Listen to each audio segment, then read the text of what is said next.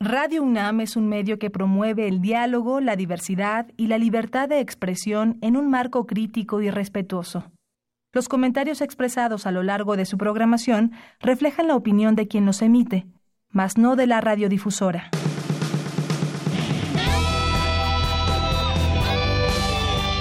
Prisma RU. Relatamos al mundo.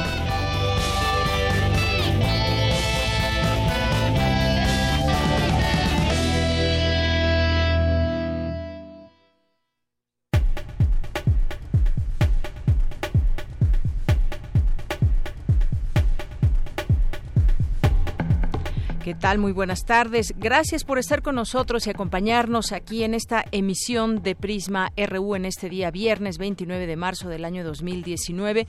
Es un verdadero gusto estar con todos ustedes estas dos horas y a lo largo de esta semana, a lo largo de todas las semanas, de lunes a viernes. Quédese con nosotros en esta emisión y háganos llegar sus preguntas, sus dudas que tengan. Si podemos, se las resolvemos y si no, también le preguntamos a los expertos de la UNAM en los temas que nos preguntan y pues vamos a tener hoy un programa donde vamos a hablar de varias cosas. Una de ellas, ayer platicábamos sobre eh, la erupción del volcán Popocatépetl, la mm, fase en la que nos encontramos y por qué se decide que esta fase tenga que estar en ese color, amarillo. Eh, verde, amarillo o rojo y estamos pues ya en un momento importante de monitoreo. Así que vamos a platicar del tema con la doctora en ciencias Lilia Arana Salinas, que es investigadora del Instituto de Geofísica del Departamento de Vulcanología de la UNAM y con ella vamos a platicar entre otras cosas cuál es el proceso de un volcán, cómo funciona, cómo funciona, cómo se da la erupción, cuánto tiempo tarda en hacer erupción un volcán y por supuesto esto enfocado al volcán Popocatépetl.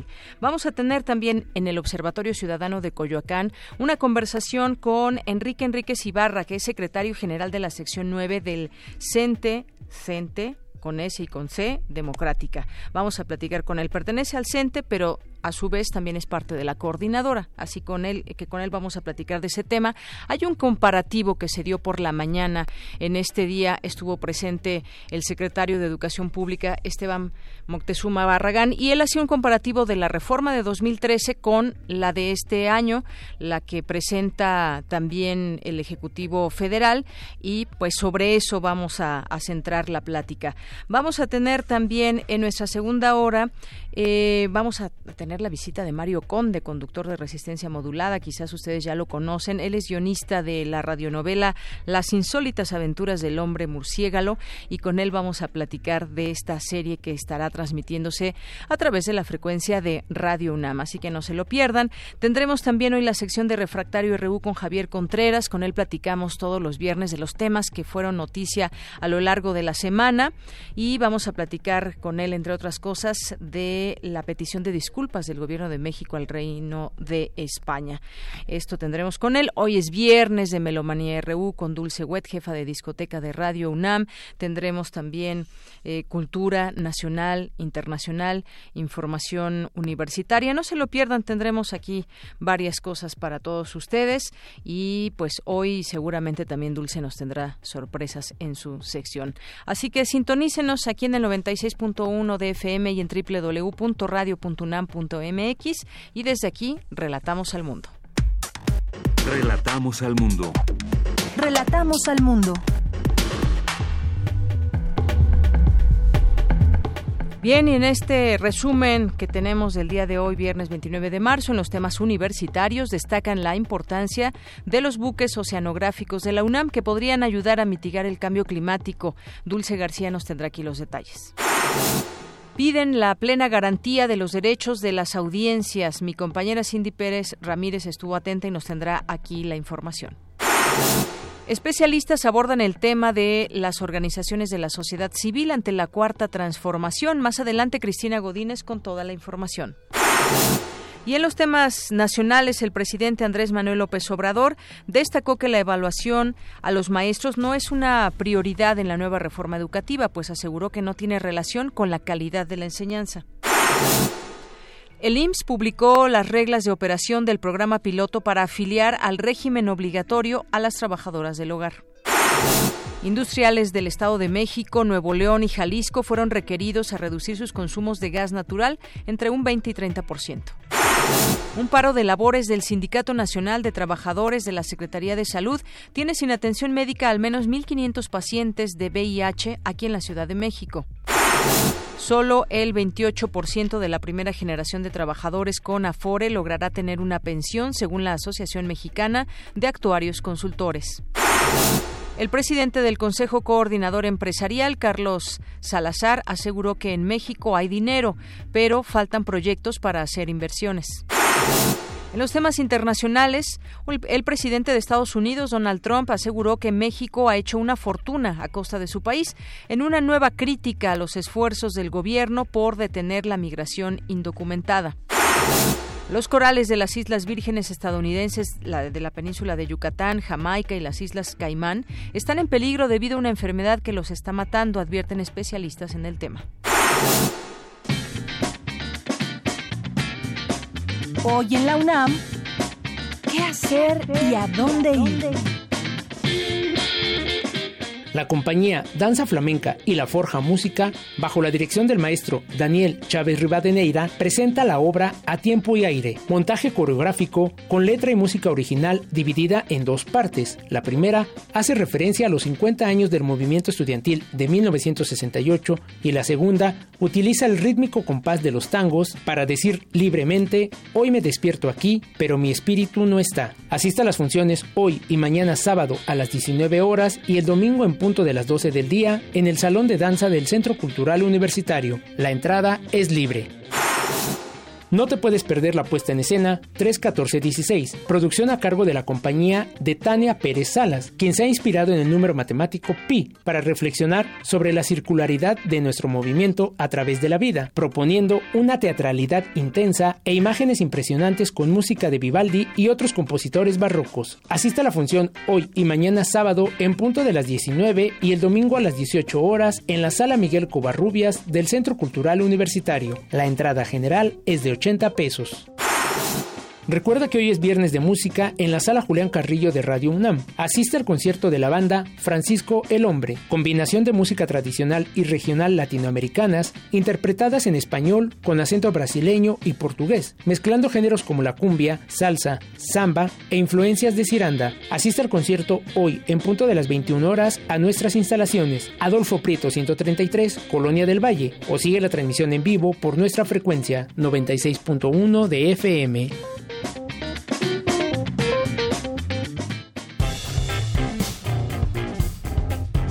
Campus RU. Una de la tarde con 13 minutos.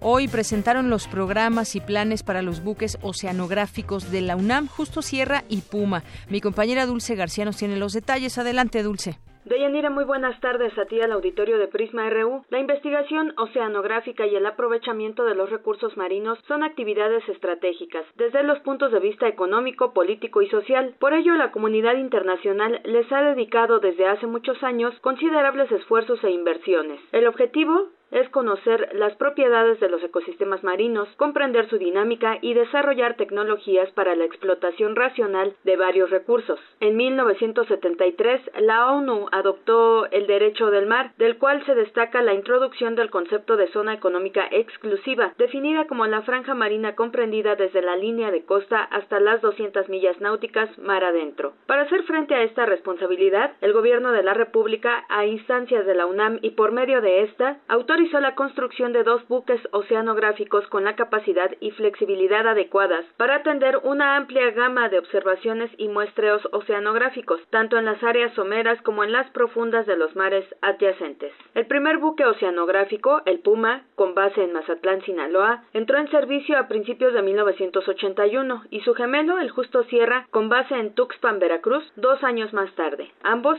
se construyeron en Noruega. Al hablar de estos buques en la UNAM, su situación actual y las perspectivas que se tiene de estos, el doctor William Lee, coordinador de la investigación científica de nuestra casa de estudios, dijo que estas plataformas de investigación pueden servir incluso para combatir el cambio climático. Hoy sabemos que no podemos seguir dependiendo de los combustibles fósiles para generar toda nuestra energía a futuro y que junto con los efectos de cambio climático debemos contar con fuentes alternas de energía.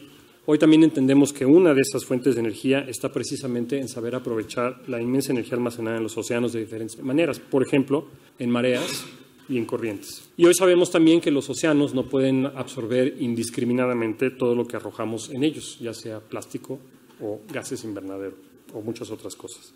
La Universidad Nacional tiene a su cargo esta infraestructura poderosa de investigación que es utilizada por personas e instituciones en todo el país y fuera de él mediante convenios de colaboración. Me parece que es indispensable pensar en una renovación de la misma para proyectar ese siglo que inicia la generación de conocimiento sobre los océanos y su interacción con la atmósfera y las costas, para poder hacer frente a los retos que ya tenemos frente a nosotros y que vamos a seguir teniendo. Y bueno, hay que decir que en su tiempo como rector de la UNAM, el doctor Guillermo Soberón fue una pieza clave en la adquisición de estos buques. Así que en la conferencia comentó que es necesario notar la investigación tan importante que se está realizando gracias a estas plataformas y por lo cual el presupuesto para ciencia debería seguir aumentando. Con todo y ser estimulantes, no alcanza todavía el monto que la UNAM necesita para gastar eh, con eh, éxito, ¿verdad? Este, los frutos que se van obteniendo. Entonces, yo creo que desde este punto de vista, el país no está haciendo buen negocio en no gastar lo necesario para tener más y ayudar más a, nuestro eh, país que tanto lo necesita. Este es el reporte. Muy buenas tardes. Gracias y vamos ahora a continuar con la información. Las audiencias tienen derechos, ¿lo sabían ustedes? Bueno, pues Cindy Pérez nos platica sobre este tema. Adelante, Cindy. ¿Qué tal, Deyanira? Muy buenas tardes. Te mando un gran saludo a ti y a todo el auditorio de Prisma RU. Durante la inauguración del foro Derechos de las Audiencias, Nuestros Derechos de Regreso, realizado en la Comisión de Derechos Humanos del Distrito Federal, la representante de la Asociación Mexicana de Defensorías de las Audiencias, Beatriz Solís Leré, señaló que con la reforma del 2017 se suprime derechos, se limitan las facultades de supervisión y sanción del Instituto Federal de Telecomunicaciones y debilita la figura de defensoría de las audiencias dejando en mano de los concesionarios la autorregulación. Me parece que es, es una situación propicia, es un momento propicio para que no permitamos que el tema de que las audiencias sujetos de derechos estén sin protección y garantía de esos derechos que recientemente estaban empezando a saber que existían no cejaremos en el esfuerzo de decirle a todas las audiencias, a todos los ciudadanos, porque quien esté libre de ser audiencia, pues que tire la primera piedra. Todos somos audiencias de una u otra manera.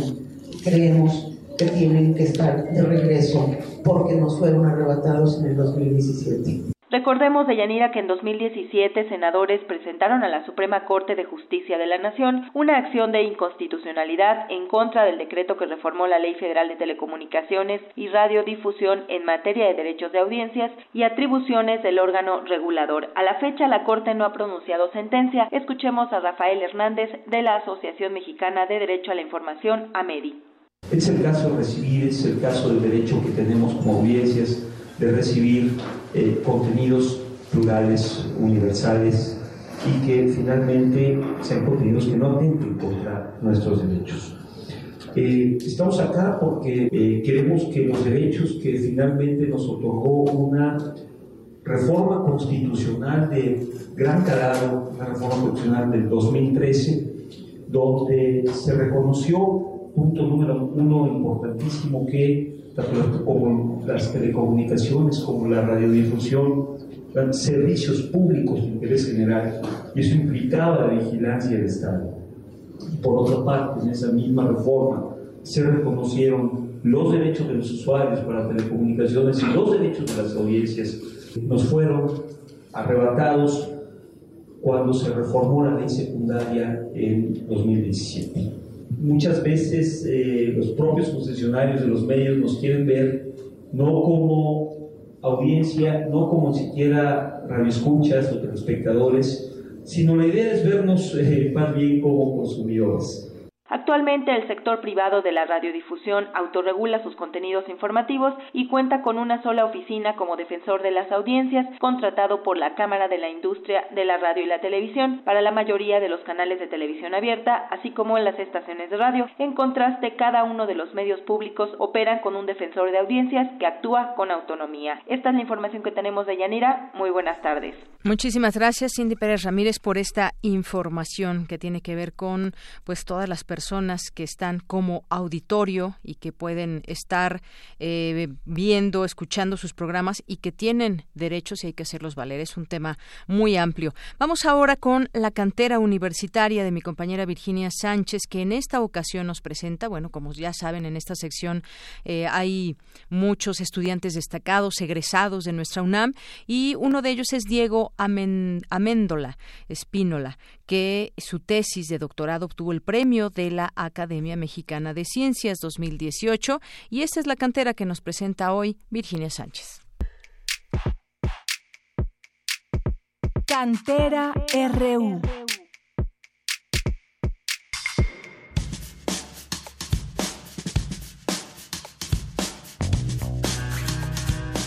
Diego Carlo Amendoya Espínola, actual becario postdoctoral en el Instituto de Investigaciones Filológicas, obtuvo el premio de la Academia Mexicana de Ciencias 2018 a las mejores tesis de doctorado en Ciencias Sociales y Humanidades por su investigación Feudalismo y Feudalidad, construcción, transformación y utilización de dos conceptos franceses 1680-1870. Conozcamos más a este extraordinario e historiador universitario.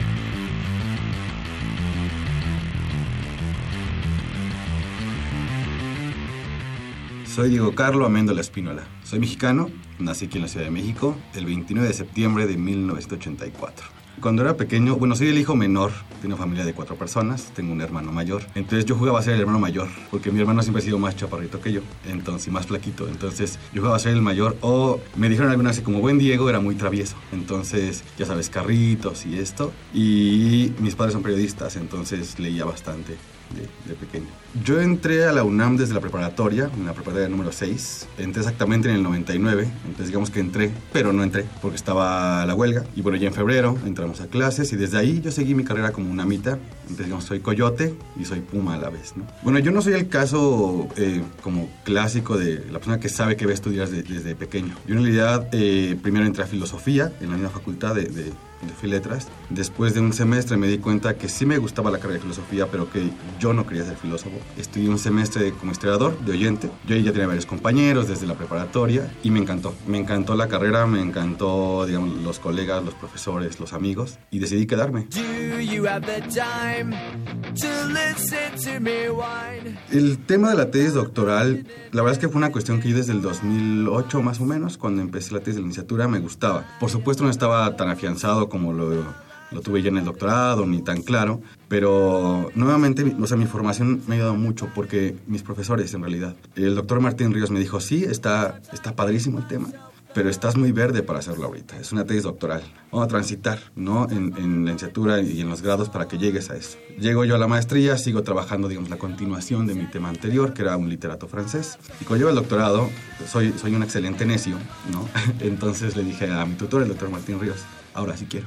Ahora ya quiero trabajar estos dos conceptos porque yo había encontrado que es un problema definirlos, que es un problema saber de qué hablamos con feudalidad y con feudalismo. La misma historiografía mexicana lo utiliza, pero es un problema la definición. Pareciera que es todo y nada hablar de feudalismo. Yo en algún momento, viendo televisión, veía que por ahí algún periodista decía, somos neofeudales, ¿no? Y decía, órale. Y yo no entendía a qué se refería, y creo que él tampoco. Y entonces decidí hacer este tema, por supuesto, siempre con el gusto por Francia, cuna de la historiografía medieval, ¿no? Y el tema iba a ser del siglo XX, en realidad. Yo iba a trabajar estos autores como Georges Tougy, y Jacques Legoff, que son del siglo XX, pero en mi investigación los caminos son sinuosos y extraños, y me fue llevando al pasado y al pasado, y llego a 1670, ¿no? donde es el primer diccionario, donde viene la palabra feudalidad y el concepto de feudo, digamos ya en francés, no en francés medio ni francés antiguo. Y ahí empezó, digamos, el recorrido y vaya, fue difícil, ¿no? Porque yo no, yo no soy modernista, yo al final sí me he asumido como un medievalista que se mete en temas de modernistas y de gente casi contemporáneo. Entonces fue, fue difícil, pero ah, Al final creo que quedó algo bastante lindo, que me gustó, creo que es interesante, por supuesto, porque es mi tesis, ¿no? Y bueno, esperemos que por ahí siga la cuestión. El reconocimiento de la, de la Academia Mexicana de Ciencias, en principio fue, fue una sorpresa. No soy una persona pesimista, pero digamos que no me emociono de más. ¿no? Dije, bueno, voy a intentar, voy a meter la tesis. De hecho, lo hicimos otro compañero y yo, Ricardo Ledesma, que vamos parejitos en la carrera. Es un muy buen amigo. Y de repente un miércoles yo estaba en mi despacho, ahí en, en el instituto, y me llaman. Yo no lo creí en realidad. Fue así como, ah, sí, ajá. No, espera, sí es cierto, ¿no? Y digo, no quiero hacer apologías, pero vengo de una familia donde todo es en equipo. Entonces creo que el premio, y vaya que me han engañado amigos por esto, pero el premio no es mío, el premio es en conjunto. Es decir, yo agradezco a mucha gente, a mis tutores del doctorado, de licenciatura, de maestría, a mis amigos, a mi familia. Entonces creo que es un premio de principio en lo personal, en conjunto. No me gusta pensarlo como que yo crecí solito y me lo gané solito, ¿no? En segunda parte, digamos, como profesional de la historia, lo pienso como medievalista, que en este país es muy difícil ser medievalista. No solamente por la parte instrumental, es decir, uso de fuentes, saber otros idiomas, eh, hacer paleografía. No hay tantos cursos de Edad Media ni de medievalismo. Entonces fue como una sorpresa también, fue como una tesis que no es sobre México, gana un premio, ¿no? A ver, no voy a denostar ninguna tesis sobre México, por supuesto, porque yo mismo toco algunos temas sobre México en, en la introducción de mi investigación, pero sí me gustó que fuera, digamos, un tema no europeo. Y al final también es la cerecita de, del pastel de mucho trabajo. Y pues me emocioné muchísimo, ¿no? O sea, sí, sí brinqué de la emoción, ¿no? Y por supuesto la primera ensayo fue mi familia y mi novia. Cuando tengo tiempo libre, bueno, soy baterista. en realidad, eh, digamos, retirado. A pesar de que soy joven, eh, ya no toco constantemente, pero eh, digamos que me gusta, ¿no? Tengo un ensayador y estoy como ensayando un poco de técnica en batería. No soy millennial a, a pie juntillas, pero sí soy alguien que está en redes sociales, bastante. Veo mucho a mi familia, intento verlo seguido. Eh, vivo con mi novia, entonces paso mucho tiempo con ella. Y tengo una adoración en esta vida que es mi perrita, entonces paso mucho tiempo con ella. Ahora, cuando estoy solo, solo, solo, me encanta leer literatura. En realidad soy un historiador que lee más literatura que historia muchas veces. Me encanta dormir. Aprendí en la carrera que dormir es algo importante. Es que soy muy de los noventas, entonces eh, me gusta como el punk rock, estilo Green Day, estilo Blink-182, este tipo de cosas. También por mi hermano, digamos que, o sea, yo escuchaba Caifanes y escuchaba este tipo de, de rock mexicano. Eh, cuando trabajo escucho música clásica, porque si no canto, entonces no trabajo. Eh, me gusta Shostakovich, Mahler, ¿no? Este tipo de cosas. Digamos que es lo que escucho regularmente. Me gusta Muse muchísimo, me gusta Mm, no sé, los Kings of Leon. Es decir, tengo como un gusto variado. Sí tengo límites, no me gusta el reggaetón. Pero eh, depende del momento en el que estoy, escucho qué tipo de música. Aquí en le agradezco toda mi carrera. Yo como todo mexicano pienso que tuve la mejor abuela del mundo. Eh, mi abuela Olga que falleció en el 2008 justo antes de que yo hiciera mi examen de licenciatura. Y creo que a ella, sí, eh, creo que es la persona que nunca entendió lo que yo estudiaba, pero sí me impulsó a hacer mucho más, ¿no? O sea, a viajar, ¿no? A conocer gente. Yo era muy introvertido de, de, de chiquito, entonces a hablar con la gente, ¿no? Y a preguntar. Entonces creo que por valor emotivo y valor civil y lo que implica la familia como mexicano, eh, a mi abuela. Olga Fernández. ¿Qué le diría a los jóvenes que no va a ser fácil? Y no tiene por qué serlo. Es decir, a ver, yo no pienso que cuando algo llega fácil está mal, ¿no? Todos tenemos suerte en la vida de repente y de repente no. Pero hay que quemarse las pestañas, hay que estar leyendo, en su caso que no sean humanistas, sociales, ¿no? Hay que estar en la chamba todo el tiempo, pero con límites. Yo antes era muy trabajador, estilo workaholic, y perdía mucho tiempo de repente de estar con mis amigos o de estar con mi novia. Tuve quejas al respecto de familiares también, y la gente se va. No solamente porque se acaba la vida, sino porque pues de repente uno no está. Entonces yo les diría eso, que hay que trabajar mucho, pero hay que dormir ocho horas, pero hay que ver a la familia, pero hay que estar con los amigos. Y la cerveza del viernes es la cerveza del viernes, o sea, vale mucho la pena, porque no siempre en estas carreras se queda el que lee más y el que hace más, sino el que aguanta más. O sea, hay que tener persistencia y aguante muchas veces. Ninguna carrera te da la, la certeza de que vas a tener o dinero o éxito o vas a salir no en todos los medios, no te lo dice. Pero si le echas ganas, si eres constante es más fácil y lo más importante que te guste. Yo a mis alumnos de primer semestre de la carrera les digo esto, si no les gusta, no se queden, no les va a gustar. Es mejor ser un historiador que le cuesta trabajo y que va poco a poco, pero que le gusta, a ser el gran historiador frustrado porque nunca le gustó lo que hizo. Y en cualquier carrera funciona así. Entonces, que sean pacientes, que les guste, que se den tiempo para todo aquello que no es trabajo, porque es muy importante estar con la gente que uno quiere todo el tiempo.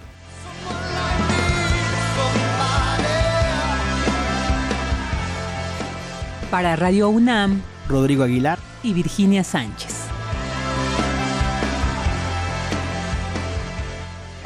Porque tu opinión es importante, síguenos en nuestras redes sociales, en Facebook como Prisma RU y en Twitter como arroba PrismaRU. Queremos escuchar tu voz. Nuestro teléfono en cabina es 55 36 43 39.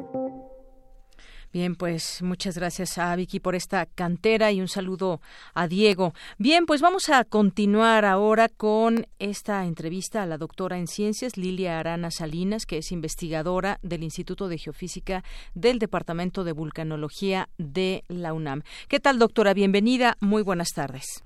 Señorita, tiene mi nombre mal. Yo soy la doctora Ana Lilian Martín del Pozo, que soy investigadora del Departamento de Vulcanología. Ana Lilia. Doctora Ana Lilia, muchísimas gracias por tomarnos esta llamada y pues básicamente queremos platicar con usted de este tema. Ayer dábamos información sobre el volcán Popocatépetl y que bueno, por lo que leemos y demás no se está en este momento en riesgo de erupción, pero sí hay actividad y la gente eh, pues se pregunta muchas cosas, tiene dudas y justamente quisiéramos ir eh, preguntándole algunas de ellas.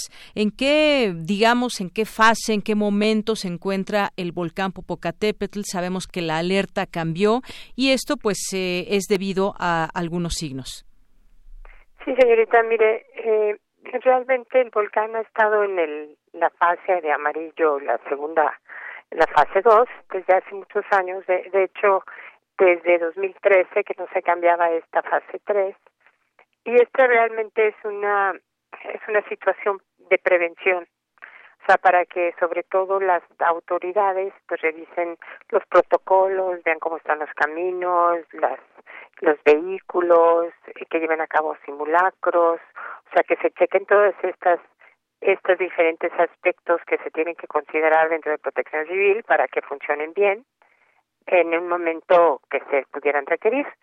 Eh, lo que ha sucedido en el volcán en sí es que normalmente desde en 1996 se han estado formando domos de lava en el cráter del Popocatépetl. Cuando el cráter, eh, cuando este cráter eh, se ha ido llenando sucesivamente de diferentes domos que a veces explotan y forman los fragmentos y forman todas estas cenizas, ¿no? Entonces, en esta situación que está en este momento, no se han formado estos domos. Entonces, el material hemos detectado con los diferentes tipos de estudios que llevamos a cabo que el magma ha subido, o sea que hay magma caliente en el cráter, pero que no ha formado esta e, esta saliente que son los domos. Entonces esta diferencia en actividad, como sabemos que está el material caliente y que produce también explosiones, este cambio precisamente nos lleva a pensar que la situación del volcán ha cambiado y que es importante entonces tener una una atención pues mucho más detallada sobre qué está qué está ocurriendo de toda la población Así es, esto que usted dice es muy importante, la prevención, saber qué es lo que puede eh, pasar, que hay también se deben de hacer de simulacros, pero esto que nos, nos explica pues es parte de la vida de un volcán. ¿Cuándo es, eh, porque ahorita cambiamos de fase recientemente, ¿cuándo, cuáles son esos signos que van alertando en este caso para que se pase a la siguiente fase y en todo caso, eh, cuáles son estos elementos por los cuales ustedes los expertos dicen no está en proceso de erupción el volcán? Bueno, estas son erupciones, o sea, todas estas desde... erupciones menores. Digamos. cuando empezó, son erupciones. Sí. Pero eh, lo, lo que nosotros vemos, por ejemplo, es la altura de las columnas, por ejemplo. Vemos qué tan grandes son las explosiones, o sea, qué tan lejos llega la ceniza. Si los depósitos son mucho más grandes, si está aumentando esta actividad o algunos de los parámetros que se miden. Por ejemplo, junto con el CENAPRED, hacemos muchos estudios sobre el Popocatépetl y se ve, por ejemplo, se estudian los registros sísmicos, los registros magnéticos, se ven cómo se están comportando los gases que están saliendo de los del volcán, se, se toman muestras de las cenizas y estas cenizas se analizan con diferentes métodos para ver la geoquímica, para ver los gases pegados en las partículas, el tamaño. Entonces, todo este conjunto de información nos lleva a, llegar a un consenso con los diferentes investigadores en el que eh, pensamos que la situación eh, que, que está ocurriendo en el volcán es, por ejemplo, que está aumentando la actividad o que el material está arriba o algún tipo de estos parámetros que nos indica que estamos fuera de, de los parámetros. Por ejemplo, si vemos el alcance de los fragmentos, este alcance de los fragmentos hoy en día no es mayor al que obtuvimos, por ejemplo, no sé si ustedes recordarán que también en, por ejemplo, en los finales de los 90 hubo y también en 2012, 2013 hubo fragmentos que también llegaron muy lejos, que también produjeron pequeños incendios, precisamente porque estos fragmentos todavía estaban calientes. Entonces, eh, el sacatonal sobre todo, pues se prendía en ciertas zonas. O sea que las explosiones no han sido más grandes de las que ya hemos visto. eh, quizá la erupción más grande que hemos visto durante este tipo de este periodo fue la del la de enero de 2001 que fue una columna que se dio hasta los 17 kilómetros de altura. Y nos llegó la ceniza. columna produjo pequeños nubes ardientes y lajares en la zona noreste del volcán. Los lajares son corrientes de, de, de ceniza con bloques, este material fragmentado que se mezcla con el agua y entonces funciona como un tipo como de cemento. Entonces esto fue lo que se produjo en 2001 y no hemos llegado a esos niveles de actividad, pero más vale prevenir precisamente por el cambio de situación de que el Popo ya no ha estado formando domos y que de todas maneras tiene estas explosiones. Claro. Y esto es muy importante comprenderlo, porque uno pensaría que este tipo de actividad nos, nos anuncia una erupción mayor, como usted bien explica, todas son erupciones. Sin embargo, quizás eh, nos estamos imaginando cuando hace una gran erupción el volcán y entonces eh, mucho material sale de él y entonces esta lava que llega a distintos lugares puede provocar pues problemas para las poblaciones, hay que desalojar y demás, pero creo que queda claro eso que nos explica usted. Se miden muchas cosas, entre ellas la altura de las columnas, qué tan lejos llega la ceniza y cuando ha llegado aquí por ayer algunas delegaciones, algunas alcaldías, eh, pues les llegó ya la ceniza. También algo que nos preguntaban es cómo se debe de tratar esta ceniza, es decir, dicen no se debe echar agua, se debe primero de barrer y uno se debe proteger también. ¿Cuáles serían las recomendaciones que nos nos da doctora? Pues las primeras recomendaciones creo que son las más importantes porque eso es realmente lo que hemos estado trabajando mucho estos últimos años y una serie de estudiantes también, por ejemplo, a mi nieto también ha hecho muchos estudios, eh, hizo su tesis de, posgrado sobre esto, sobre los efectos de la ceniza en la salud. Entonces, realmente tenemos que protegernos, o sea, para que eh, no nos produzcan irritaciones en las vías respiratorias, tenemos que proteger nuestros ojos, lo mejor no es estar al aire libre. Por ejemplo, dicen, ay, a mí no me pasa nada y voy a correr. Pues sí le pasa, porque unas cuestiones son agudas y otras cosas son a largo plazo. Entonces, es protegernos y cuando podamos, eh, pues evitar el estar al aire libre cuando hay tenis en el ambiente, eh, usar tapabocas adecuados que se sujeten bien a nuestra forma de cara, porque muchas veces la gente se las pone y se las pone abajo de la nariz, o que ni siquiera se están adheridos a la cara. Otra cuestión es tratar de usar lentes, porque también nos afecta los ojos. Y obviamente, principalmente, no acercarnos al volcán. Claro, como lo pues, hicieron algún estas un grupo. situaciones de las explosiones, pues son sumamente peligrosas si no está subiendo. Así es, algunos montañistas que hicieron eso se tomaron fotos y bueno, pues evidentemente se pusieron en peligro. Bien, doctora, pues creo que estas recomendaciones también hay que tomarlas mucho en cuenta y estar atentos a lo que diga justamente las autoridades de protección civil, porque hay un espectro amplio en torno a qué estados podrían verse afectados con estas eh, con estas erupciones, que es el Estado de México, Morelos, Tlaxcala, Puebla y la propia Ciudad de México, que son, digamos, los que son más propensos a ser afectados. Muy bien. Pues doctora, eh, muchísimas gracias por estar con nosotros y por eh, hablarnos de estos fenómenos que sin duda son fenómenos naturales, interesantes, que hay que comprender y estar alerta ante ello. Muchísimas gracias. Muchas gracias a ustedes. Hasta luego. Muy buenas tardes. Fue la doctora en ciencias Ana Lilia Martín del Pozo, investigadora del Instituto de Geofísica del Departamento de Vulcanología de la UNAM. Continuamos. Queremos escuchar tu voz. Nuestro teléfono en cabina es 55 36 43 39.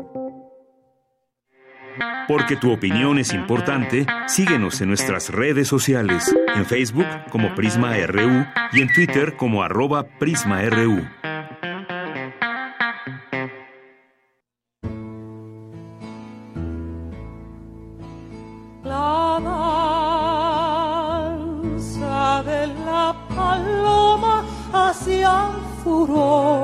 Observatorio Ciudadano de Coyoacán.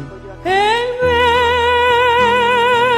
medio de los desastres de la nación.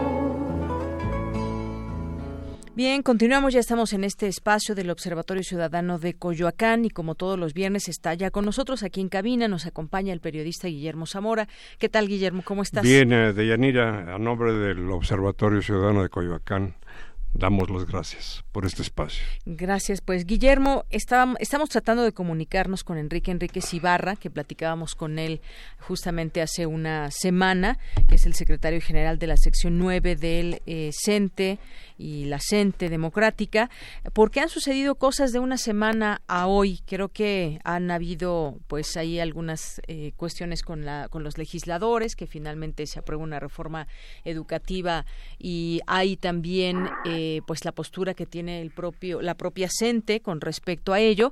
Hoy también me parece importante que debamos retomar lo que se dijo por la mañana con el secretario de Educación Pública, pero me dicen que ya está en la línea Enrique Enrique Ibarra, secretario general de la sección 9. ¿Qué tal, Enrique? Muy buenas tardes. Muy buenas tardes, ¿cómo están? Gracias por la llamada. Pues muy bien, hace hace una semana platicábamos contigo y pues había estaba muy reciente esta reunión que habían tenido con autoridades federales.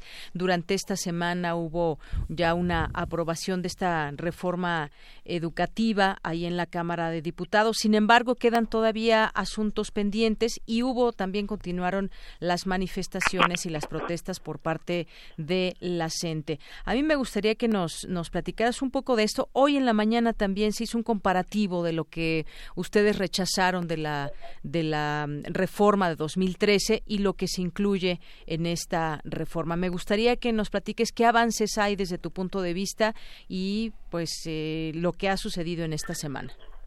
Escucho muy lejano, pero mira, eh, nos parece que quitar lo que fue la reforma de Peña Nieto con el Pacto por México y recordemos que los partidos políticos fue el PRI, el PAN, el PRD, y que hoy varios integrantes de, Morena pues apoyaron esta reforma en ese momento, Mario Delgado, Barbosa, ¿no? Cada quien en su nivel.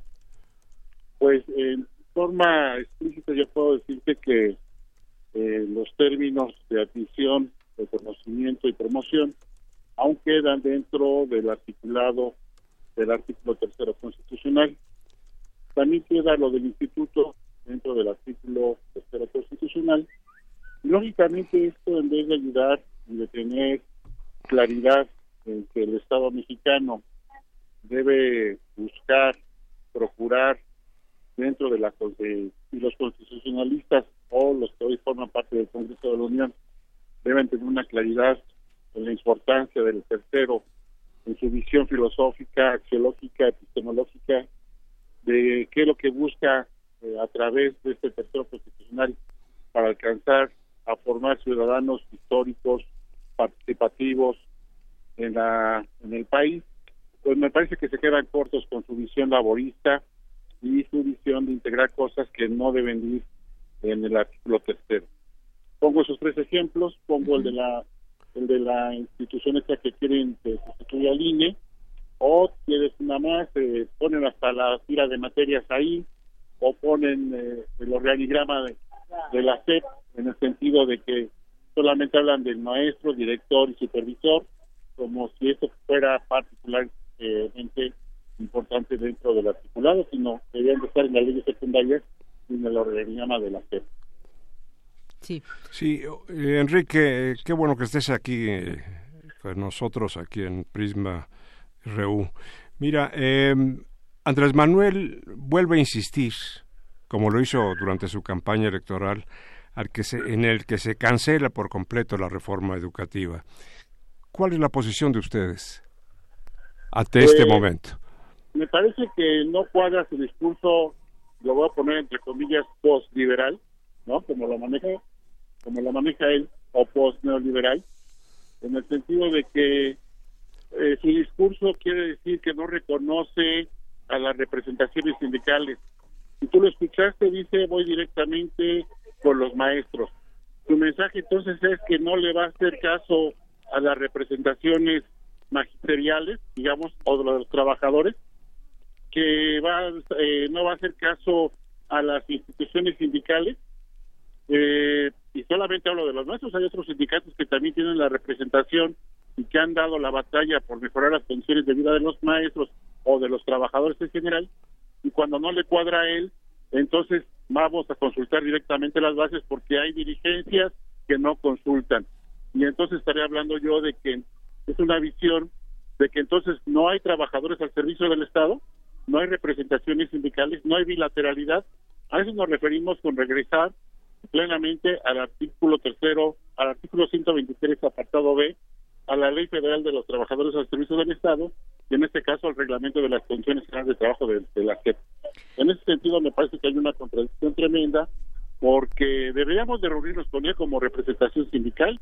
La gente mantiene un diálogo abierto y, claro, queremos que haya una, una promoción, sí, con mecanismos de bilateralidad, de acordar y que sean transparentes, públicos, cristalinos y que no haya venta de plazas. Eso no quiere decir que estamos de acuerdo con que el Sindicato Nacional de Trabajadores de la Educación, su cúpula, en su momento constitud del Bester, de la Torre, Cepeda, Rafael Ochoa, no que estén ahí, son charros y ellos han sido los que han a la plaza, las plazas conjuntamente con los funcionarios de la SEP que han estado en su momento históricamente. Por eso digo que resulta contradictorio su discurso al tratar de desconocer la vía de los hechos a las representaciones sindicales. Enrique, quisiera preguntarte, hoy por la mañana eh, se expuso las diferencias entre la reforma educativa 2013 y la iniciativa de abrogación 2019 y con esto terminaríamos. Se habla, por ejemplo, de la evaluación punitiva ligada a la permanencia en el empleo de 2013 se cambia ahora. Prohibición de ligar cualquier proceso a la permanencia en el empleo y así, la última parte? Sí, que hace un comparativo hoy el secretario de Educación Pública en cuanto a la reforma educativa 2013 y la iniciativa de abrogación 2019 y hace punto por punto los temas que están que han cambiado, que se supone que los han escuchado y que deben ser se reflejan ya en esta nueva redacción. No sé si ya tuvieron oportunidad de, de leerla y bueno, pues parece ser que que sí se cambia lo toral de esta reforma educativa que ustedes ya no querían. Lo que lo que hizo fue una exposición de motivos. Mira, yo preguntaría, si dicen que van a fortalecer a los normales, no está en el articulado cómo las van a fortalecer. Yo estoy de acuerdo, pero tendría que estar ya en las, planteado en las leyes secundarias. Y ya están diciendo que entonces es necesario formar maestros porque es una responsabilidad del Estado mexicano formar maestros a través de sus instituciones, que son las normales de este país, rurales, urbanas, y en sus diferentes niveles como maestras de jardín de niños, primaria, educación especial, educación física normal para maestros de secundaria, entonces ya tendría que haber ahí mismo, si así están de, de, estrictos, en esos mismos párrafos tendrían que decir, y será prioritario que la formación de maestros sea de tal magnitud, importante, responsable y pertinentemente a cada región del país, que las plazas tendrán que ser asignadas de forma automática porque creemos que estamos formando a los mejores maestros del país a través de nuestras instituciones. Y no está planteado ahí. Eso por eso te digo que son un exposición de motivos que no están dentro del articulado. Y me parece que entonces es donde tenemos que entrar en el debate y no dejarnos ir por lo que pensamos que dice el articulado. Esa fue una explicación que si yo lo leyera de fuera, pues yo estaría de acuerdo, pero eso no lo dice la Constitución o no lo dice el artículo tercero como está. Dicen ellos que le darán prioridad al normalismo, pero eso lo mandan a una ley secundaria donde dice la admisión, promoción y reconocimiento. Entonces me parece que son lenguajes que venden para que pase la, su, eh, propuesta de reforma constitucional, pero que no está plasmado plenamente en los escritos del articulado del tercero constitucional o el 73. Pues, muchas gracias, Enrique. Entonces, ante esto, ¿cuál es eh, la siguiente actuación de ustedes? Bueno, nosotros ya solicitamos, nos reunimos como Comisión Única Nacional Negociadora ayer por la noche, a las 7 de la noche, con el licenciado Moctezuma Barragán y reiteramos la petición formal de reunirnos con el presidente de México, el licenciado López Obrador, como él lo, él lo dijo en octubre cuando nos reunimos por primera vez, para hacerle los planteamientos concretos. Decirles que las representaciones de la gente tienen toda la autoridad política porque fueron, fueron representaciones nombradas desde las bases. Y entonces seguí con las mesas de trabajo que no estamos cerradas para decirles en qué puntos deberíamos modificar ese articulado para que quede plenamente establecido el derecho a la educación eh, como un derecho a la educación en este, en este mismo nuestro. Muy bien. Entonces queda abierta esa posibilidad de que sigan debatiéndolo. Por lo pronto, dicen ustedes, estamos abiertos. Ellos dicen también. El caso es que aún no hay un acuerdo. Seguimos en el tema, Enrique. Ojalá que podamos seguir platicando contigo en otro momento. Muchísimas gracias por su atención y por la llamada. Que tengan buena tarde. Gracias, Enrique. Gracias. Gracias a ustedes. Hasta luego. Bueno, Enrique Enríquez es secretario general de la sección 9 de las, del CENTE y la CENTE. Muchas gracias, Guillermo. Muchas gracias a ti, Deyanira. Gracias a Prisma RU. Bueno, continuamos. Porque tu opinión es importante, síguenos en nuestras redes sociales, en Facebook como Prisma RU y en Twitter como arroba PrismaRU. Queremos escuchar tu voz. Nuestro teléfono en cabina es 55 36 43 39. Cultura RU.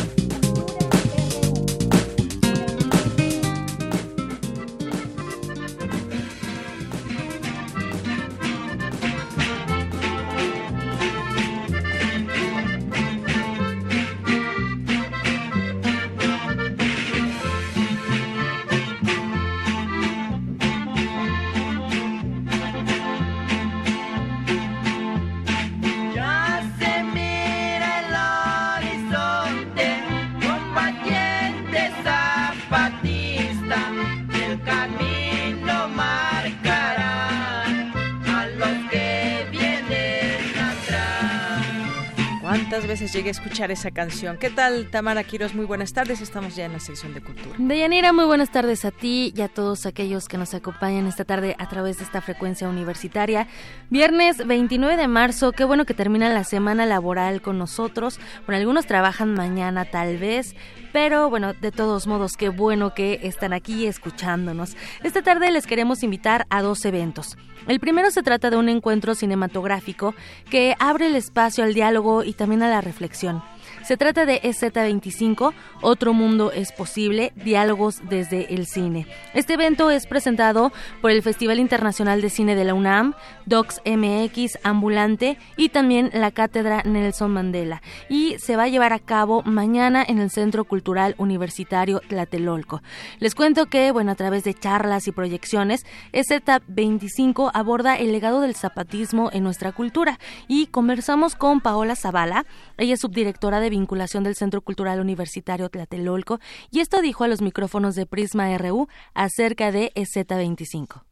Z25, Diálogos desde el cine, Otro Mundo es Posible, es un encuentro de cine que surgió desde finales de 2018, cuando comunidades zapatistas que han continuado con su trabajo por la autonomía convocaron en Noventic al primer festival de cine que se llamó Caracol de Nuestra Vida. Y ahí se dieron cita a un gran número de miembros de la comunidad cinematográfica y artística en nuestro país y a partir de este primer encuentro de cine salió la idea de traerlo a la Ciudad de México en el que pudiera también ser difundido entre más personas con universitarios, con ciudadanía en general, un poco sobre lo que han sido estos 25 años del movimiento zapatista en nuestro país. El objetivo es abrir un espacio de reflexión y que las voces de sus autores se oigan. Tenemos tres módulos. El primero es a las 11 de la mañana. Se llama EZ25, una historia para tratar de entender. Es la proyección del sexto sol y comparando vidas de los tercios compras. Y después vamos a tener una mesa de análisis discusión en el que van a estar Gabriela González Ortuño, Oscar Espino, Pedro Kumamoto, Rocía Moreno y va a moderar Gabriela Barquetín. Después, de una y media a cuatro de la tarde, tenemos el segundo módulo que se llama Mujeres que Luchan. Las proyecciones que vamos a tener, las compañeras tienen grado de Guadalupe Miranda y Marinés Roque. Y el segundo es Memorias para el Encuentro Internacional de las Mujeres que Luchan. En nuestras mesas de discusión más para Guadalupe Miranda, Margarita Millán, Rocío Montero, Jimena Antillón, va a moderar Gabriela Jauregui. Y finalmente, nuestro tercer módulo va a ser de 4 a 6.30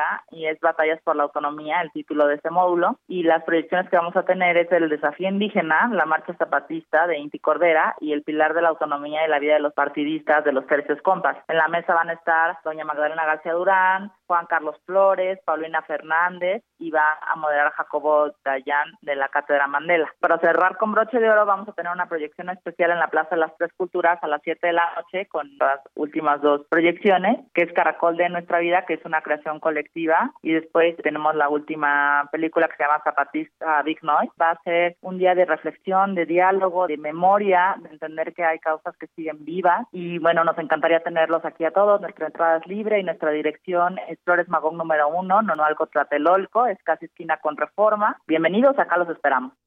Como bien lo menciona Paola Zavala, subdirectora de vinculación del Centro Cultural Universitario Tlatelolco, pues sí, la entrada es totalmente libre, sin límite de edad, así que extendemos esta invitación a que asistan y también abran un espacio personal a la reflexión a través del séptimo arte, también está estas charlas que ya mencionaba con grandes invitados a partir de las 11 de la mañana, el día de mañana, sábado 30 de marzo. Por otro lado, para los amantes del teatro les cuento que hoy se estrena Pony, una puesta en escena que a través de la sátira aborda la corrupción, ese círculo vicioso que muchas veces se engendra desde la familia y en el caso de la obra, pues se extiende hasta un fraude electoral. Pony fue escrita por el dramaturgo venezolano Gustavo Ott, se estrenó en el 2005 en Miami y hoy llega al escenario del foro A Poco No. Y bueno, también conversamos acerca de la trama de Pony con el director y actor Ginés Cruz y esto nos platicó. Pony es una obra del dramaturgo venezolano Gustavo Ott. Nos cuenta la historia de Mónica Morales, que es una mujer que acaba de perder a su marido murió el marido y necesita hacer un servicio funerario y para hacer ese servicio funerario va con su padre que se dedica a eso y pues el papá le empieza a vender todo, hasta las perlas de la Virgen del servicio, que va a ser un servicio maravilloso y pues obviamente se lo vende a un gran precio para que al final en realidad le haga otra cosa que no es la que prometió. Eso es como en una primera escena de la obra, no les estoy contando toda la obra, es como la introducción de lo que ocurre en la historia de Mónica, porque a partir de ahí sus, sus problemas económicos va a empezar a pedirle a toda la familia pues que la ayude económicamente, ¿no? Pero en todos los casos, la misma familia, que son el padre, la madre y el hermano, los cuales son interpretados por mí, los tres, pues van, de cierta manera, van a involucrarla en asuntos de corrupción, sobornos, engaños, impunidad, cosas de todo tipo. En el reparto, bueno, Gabriela Betancourt acompaña a Ginés Cruz en esta puesta en escena que además es una comedia de tesis. Creo que aborda un tema lamentablemente bastante universal, así que si quieren saber más de cómo sortean los personajes, el asunto de la protagonista Mónica Morales y también disfrutar de la actuación triple de Ginés Cruz, están cordialmente invitados a Pony que se escenificará a partir de hoy, 29 de marzo y hasta el 28 de abril, los viernes a las 8.30 de la noche sábados a las 7 y domingos a las 6 de la tarde en el foro A Poco No.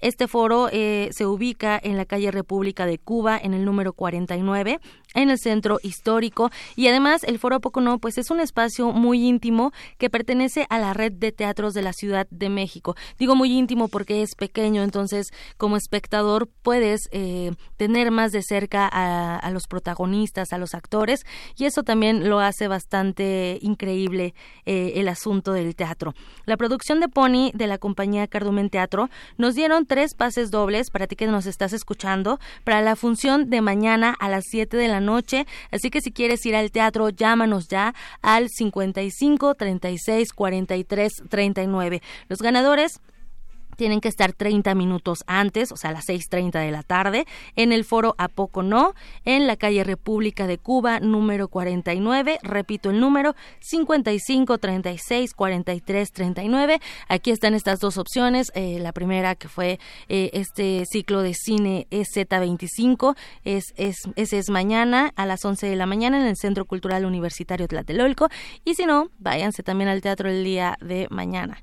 Les deseo que tengan una excelente tarde. Me despido y también les deseo que tengan un excelente fin de semana. Muchísimas gracias y continuamos. Ya casi son las 2 de la tarde. Vamos a hacer un corte y regresamos a la segunda hora de Prisma RU.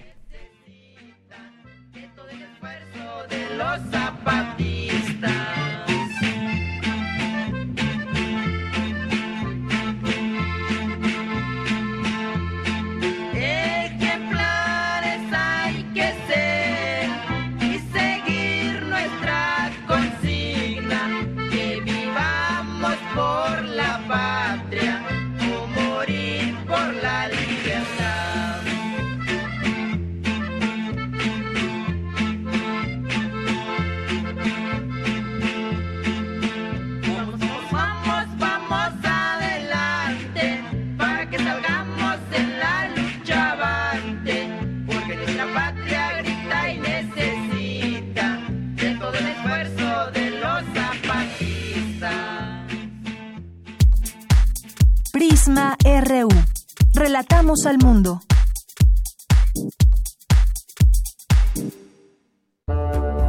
...2019... ...100 años del nacimiento de Lorenz Ferlinghetti. Ven y acuéstate conmigo.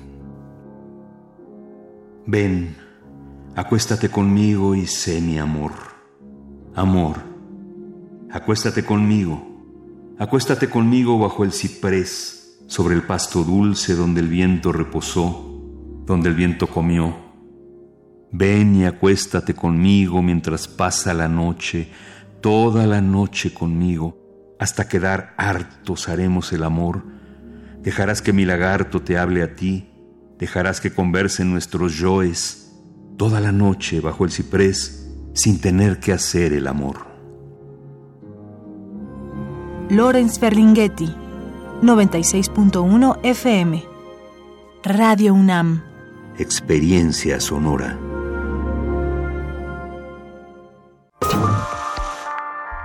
Siete camas que nos recuerdan las mismas que olvidamos, las de otros que alguna vez nos prestaron, en las que soñamos, el espacio al que siempre es agradable volver. 15 minutos que te invitan a compartir momentos reveladores con el otro todo lo que está a mi lado. Más que una pieza escénica, el lugar donde empiezan las cosas que son importantes. La cama es el objeto que más condensa memoria. Quizá no, hay, no haya otro. La muerte, el deseo, el placer, el insomnio.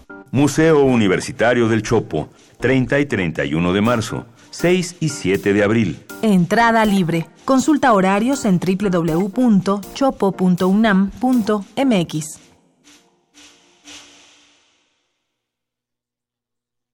Felicidades, ya son 20 años. En cada elección que hemos decidido, hemos avanzado. La verdad, en confianza, participamos cada vez más, porque estamos ciertos que nuestra elección se respeta y es en beneficio de todas y todos. Ya son 20 años eligiendo a quienes nos representan. Tribunal Electoral de la Ciudad de México. 20 años garantizando justicia en tu elección.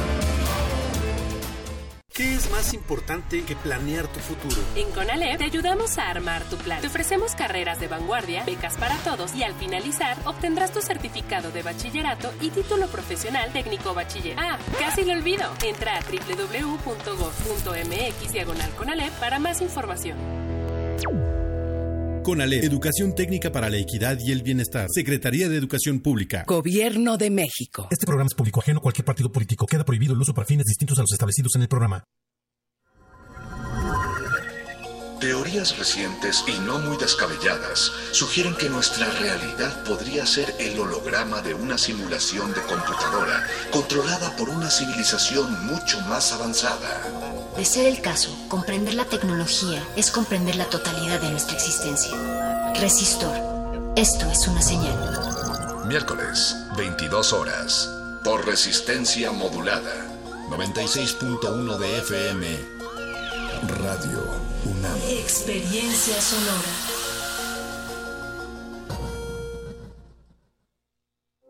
Queremos escuchar tu voz. Nuestro teléfono en cabina es 55 36 43 39.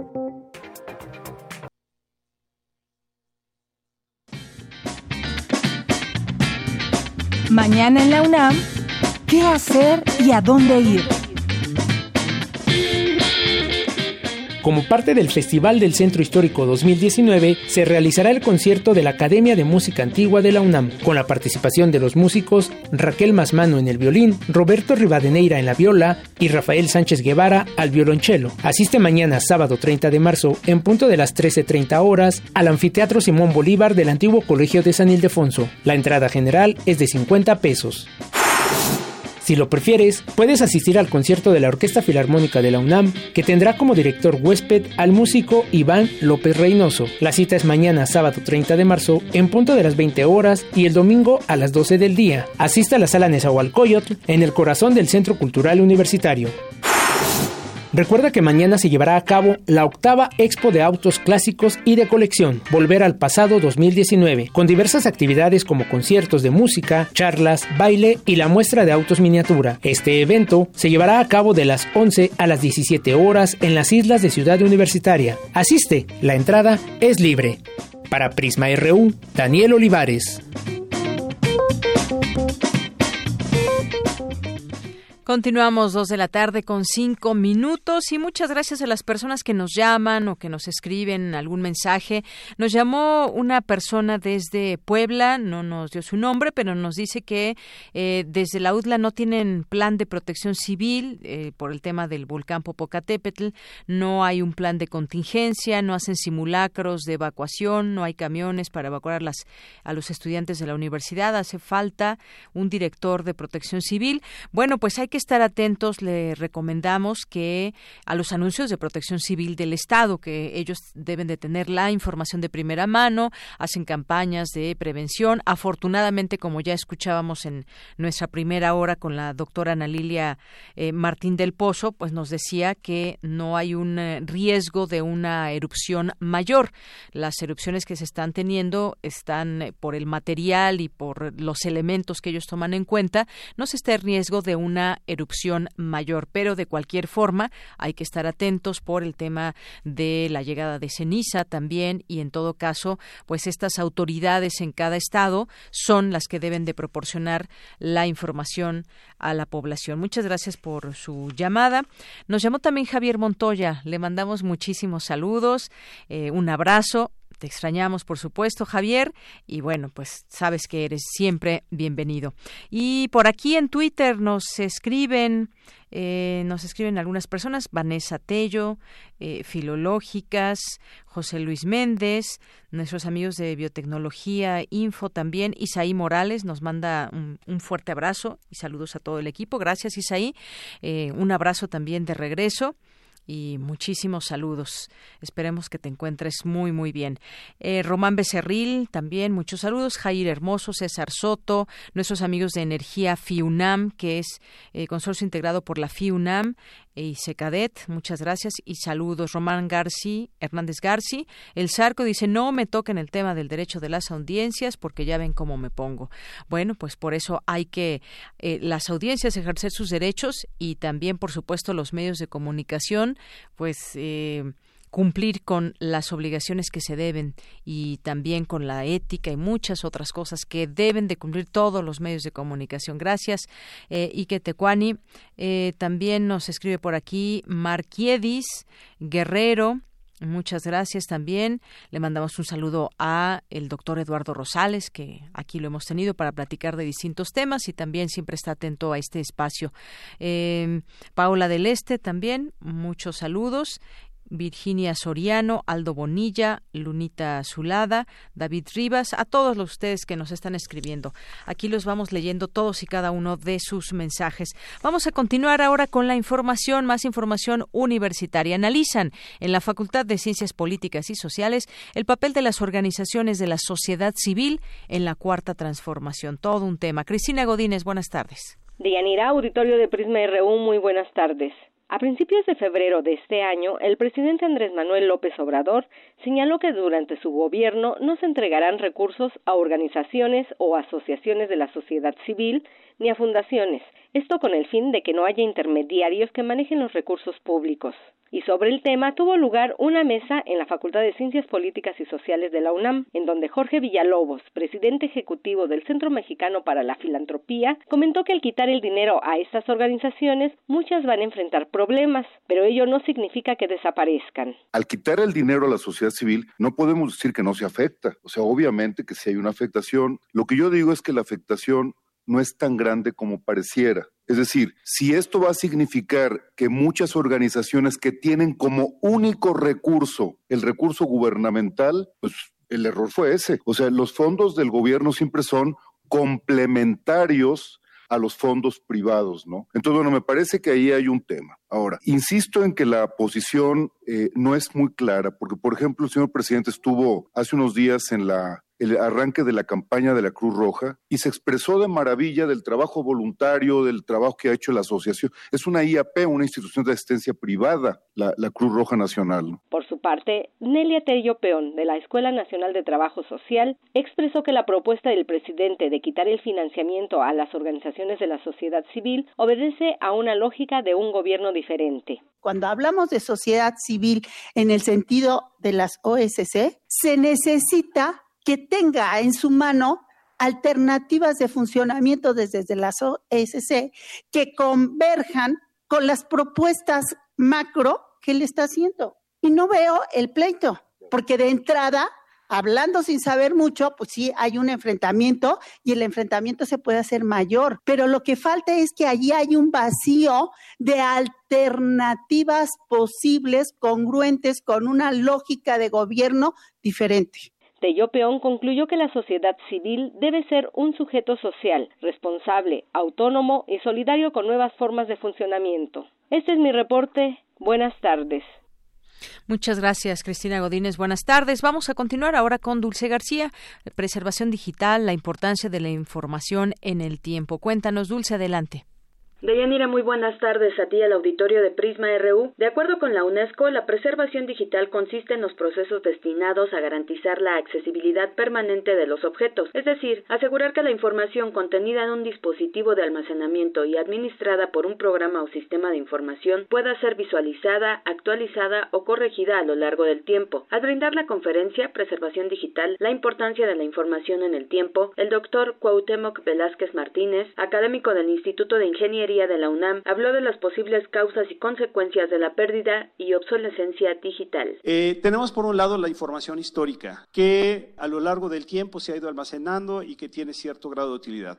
Puede ser tanto información histórica generada por una persona como por una organización o por una biblioteca o por aquellas empresas que se dediquen al almacenamiento masivo de información. Tenemos la información obsoleta. Esta información es muy importante que la identifiquemos porque es información inútil, es información que ya no nos sirve y que, por lo tanto, ya no tiene ninguna necesidad, ya no existe ninguna necesidad de poderla, de, tenerla almacenada. El problema es que muchas veces nosotros como usuarios no logramos identificar qué información es histórica y qué información es obsoleta. Y tenemos por también la información inservible. La información inservible es cuando yo ya no puedo tener acceso a esa información. ¿sí? Cuando se daña, por ejemplo, un dispositivo, yo ya no tengo acceso a ella, por lo tanto se convierte en información inservible. Deyanira Cuauhtémoc Velázquez, en compañía del ingeniero Mauricio Velázquez, explicaron por qué es importante preservar a propósito de los documentos que ya se han perdido. Hay dos noticias muy interesantes aquí. La primera, vendieron por kilo acervo de la Universidad de Zacatecas. Esto es una, una noticia medio amarillista, pero, pero la realidad lo, confirmamos y, efectivamente.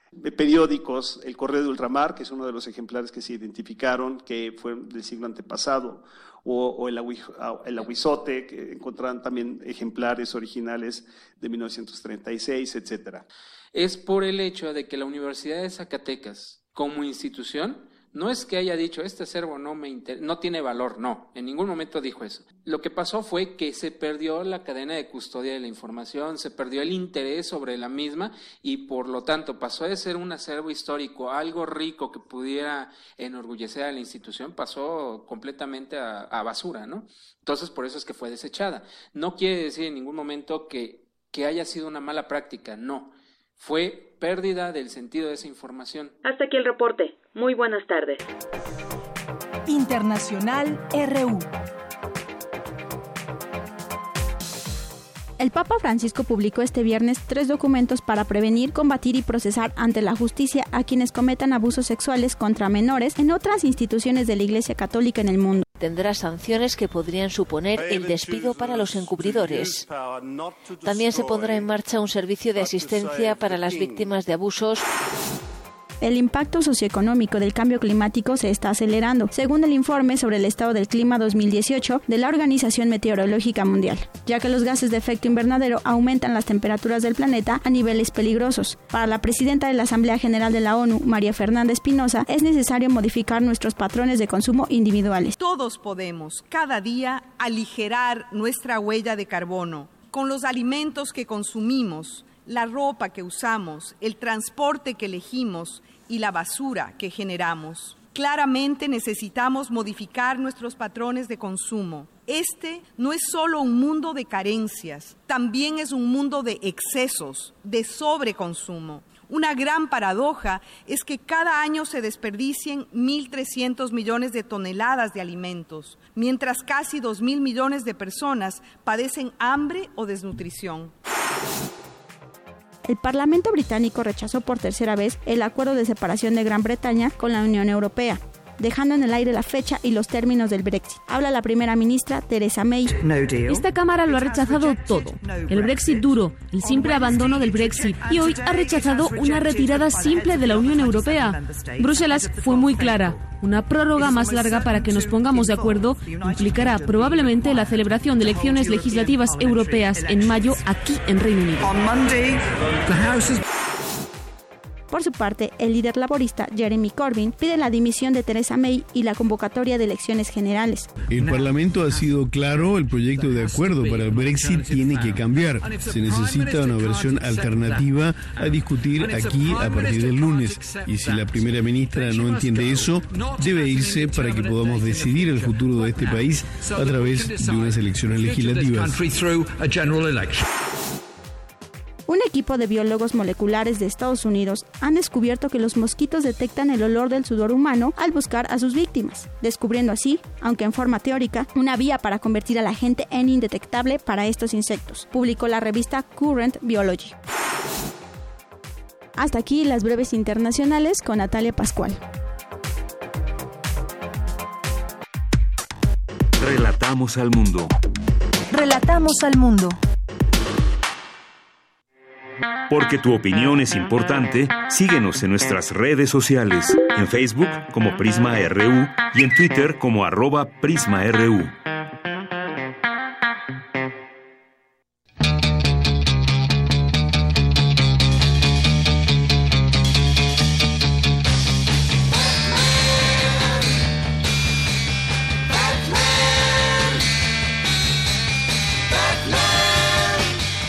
Bueno, esto que estamos escuchando de fondo es The Who con esta canción de Batman, que hay muchas canciones de este personaje y canciones inspiradas en este personaje, por supuesto.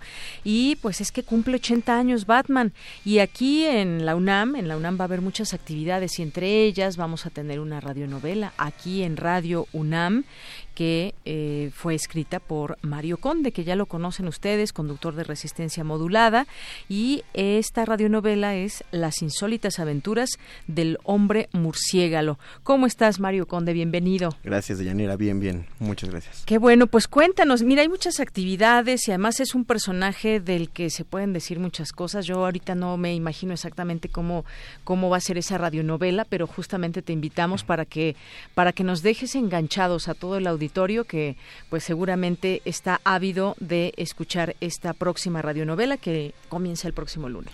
Eh, pues la idea de la historia que se tenía que contar es que, bueno, primero hay que pensar que no podemos mencionar el nombre de Batman en una creación de ese tipo sin haber pedido eh, permiso a los derechos, sin importar que sea radio pública, eh, no se puede utilizar.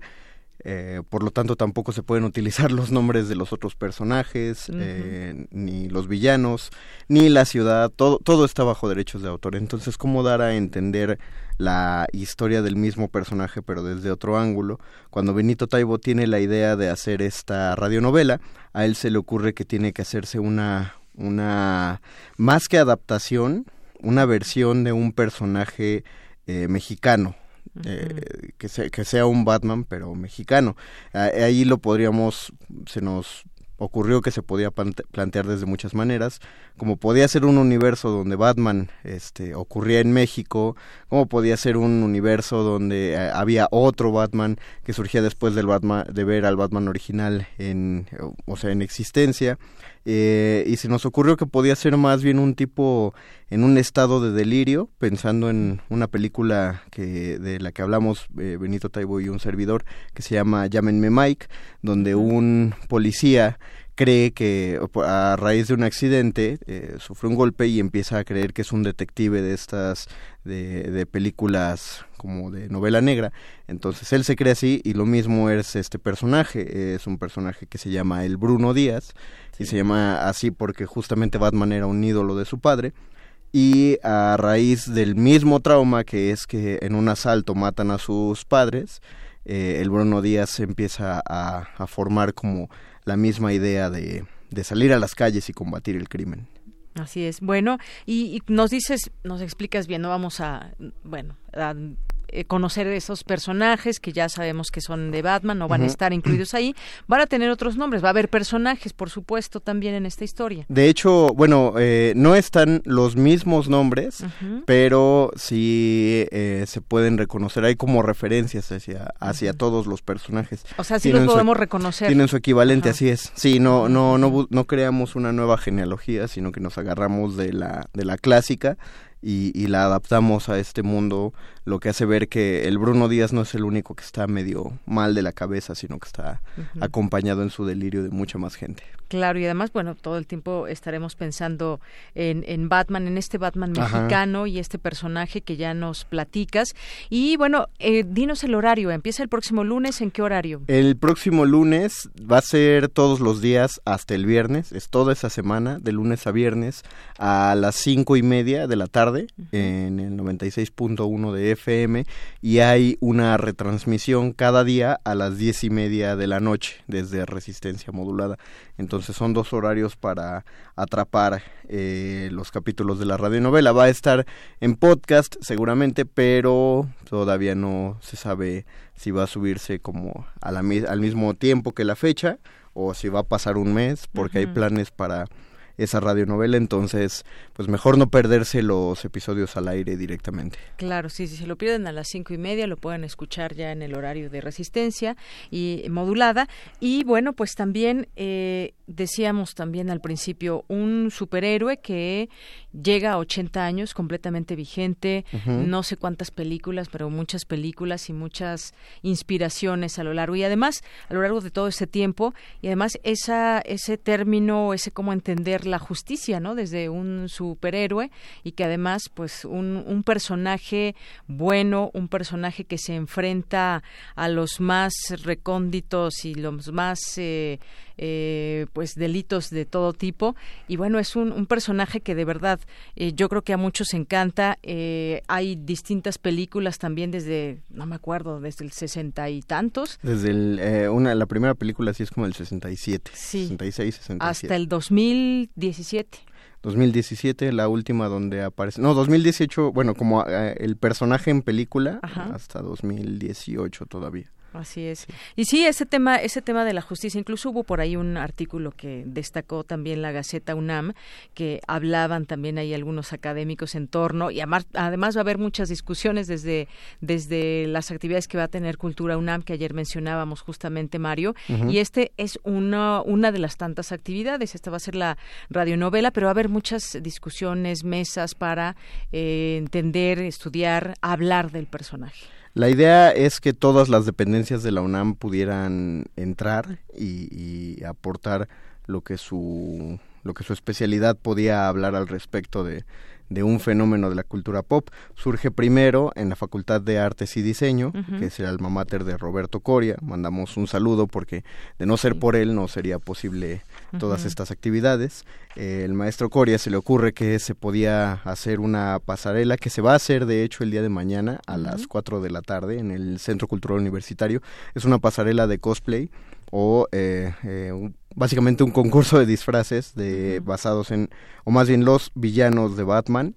Se va a hacer esta eh, esta pasarela es lo que va a iniciar, pero se agregó a Radio UNAM, a TV UNAM, las eh, pues todas las instancias culturales, se hacen ciclos de cine, se va a hacer esta radionovela, se va a hacer una revista gigante y a la par de como dijiste, las mesas de discusión que van a estar toda la semana. Y es que imagínate cuántas generaciones hemos crecido con este personaje de Batman y que va renovándose y van siendo pues nuevos actores y demás, pero la idea la idea sigue siendo siendo la misma. Y hay que decirlo, esa es una coproducción con la Cátedra Extraordinaria José Emilio Pacheco de Fomento a la Lectura y el Encuentro Internacional de Narrativa Gráfica Universo de Letras.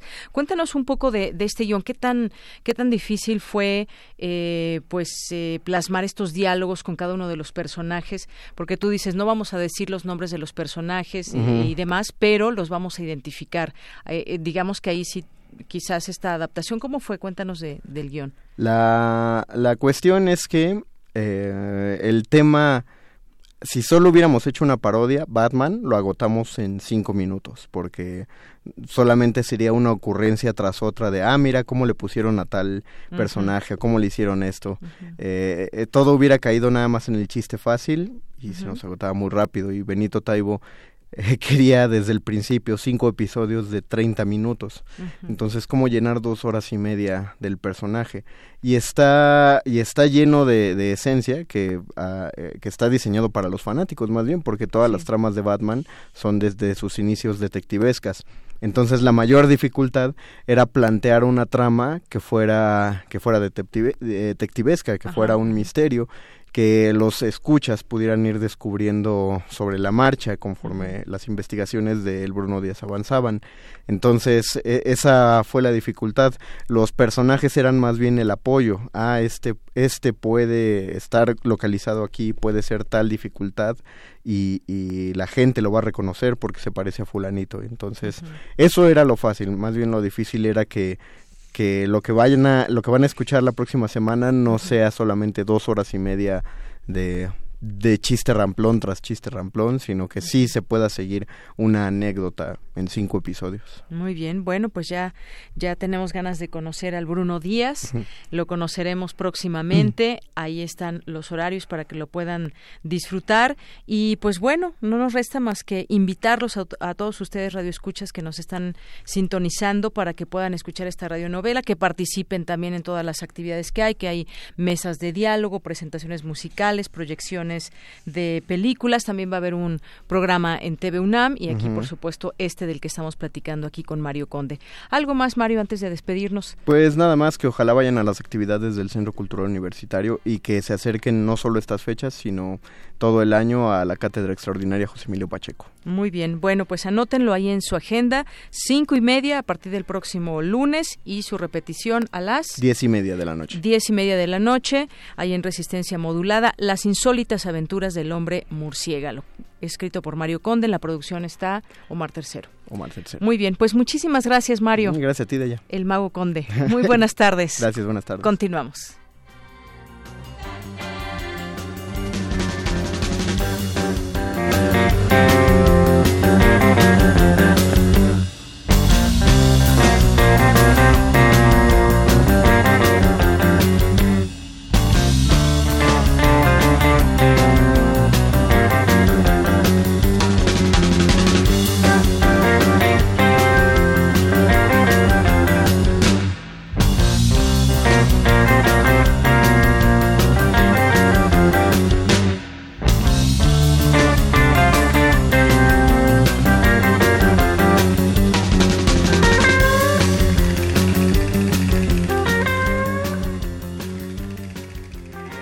Porque tu opinión es importante, síguenos en nuestras redes sociales, en Facebook como Prisma RU y en Twitter como arroba PrismaRU.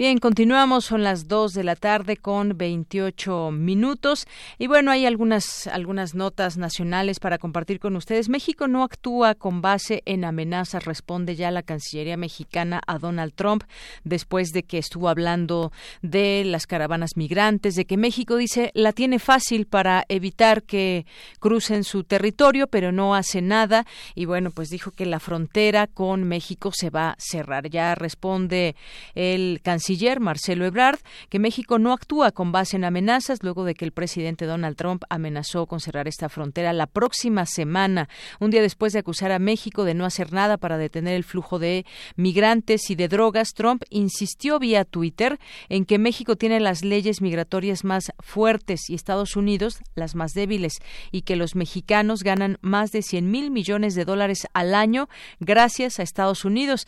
Pues sí, porque aquí hay cuántos consumidores de droga hay si nos referimos a ese tema. El caso es que pues no sé usted qué opine, auditorio que nos está escuchando, un auditorio siempre analítico de todo esto, pero son problemas conjuntos, son problemas que pues deben de tomarse de esta manera con una bilateralidad eh, que no se debe perder de vista. Eh, Estados Unidos pues tiene muchos migrantes por muchas razones, mucha gente que busca el sueño americano, que sale de la pobreza, quiere salir de la pobreza de su país, de la inseguridad y muchas otras cosas. Y sí, efectivamente se produce droga en México que llega a Estados Unidos, que pues desafortunadamente muchos consumidores que hay en esta zona y que también autoridades estadounidenses lo permiten. No se podría entender de otra manera, pero pues solamente es culpar a un solo país. Bueno, ante todo esto, el secretario de Relaciones Exteriores, Marcelo Ebrard, aseguró que somos un gran vecino. Eh, eso es lo que dijo. Díganlo, si no el millón y medio de estadounidenses que eligieron a nuestro país como hogar, la más grande comunidad de este de ese origen fuera de Estados Unidos. Para ellos también somos el mejor vecino que pudieron tener. En la mañana el presidente López Obrador dijo que no se va a enganchar ante los señalamientos de Trump. También, pues bueno, otra cosa, no ha respondido o no ha respondido de una manera intensa el presidente López Obrador, simplemente dice que no se va a enganchar y bueno, pues ahí Trump enojado sigue lanzando pues algunas críticas a nuestro país y eso es pues lo que hemos visto los últimos los últimos días. También eh, pues es, está publicándose una, una nota aquí en el Reforma. Dice, coincide Papa con postulados de López Obrador, lo dice Marcelo Ebrard, del canciller, que reveló que se reunió con el Papa Francisco la semana pasada y dijo que el pontífice coincide con postulados sociales del presidente de México, Andrés Manuel López Obrador. Queremos escuchar tu voz. Nuestro teléfono en cabina es 55 36 43 39. Relatamos al mundo. Relatamos al mundo.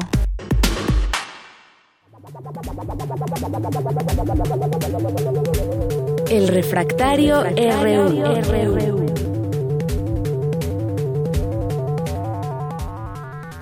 Bien, pues ya estamos en esta sección de Refractario RU. Doy la bienvenida, como todos los viernes, a Javier Contreras, maestro en Derecho y profesor de la FESA Catlán. ¿Qué tal, Javier? Muy buenas tardes. Hola, ¿qué tal, Deyanira? Muy buena tarde para ti y para todo el amable auditorio. Pues hoy, una vez más, como cada viernes que nos escuchamos, Hoy es una día para estar vivos y en la República han ocurrido muchas cosas nuevamente y creo que tendríamos que empezar precisamente con el tema de educación, específicamente educación pública y el gran tema, la reforma educativa nuevamente. Efectivamente, Javier, muchas cosas han sucedido esta semana que también pues eh, no hemos perdido de vista. Hemos escuchado pues la postura de la CENTE, de la Coordinadora Nacional de Trabajadores de la Educación. Por otra parte, pues han tenido negociaciones con el gobierno federal, pero al final de cuentas eh, no se no se ha logrado que se pongan de acuerdo. Sigue habiendo algunos temas que quizás son polémicos. Hoy por la mañana hubo una exposición del secretario de Educación Pública donde dice esto es lo que tenía la, la de 2013, la reforma educativa,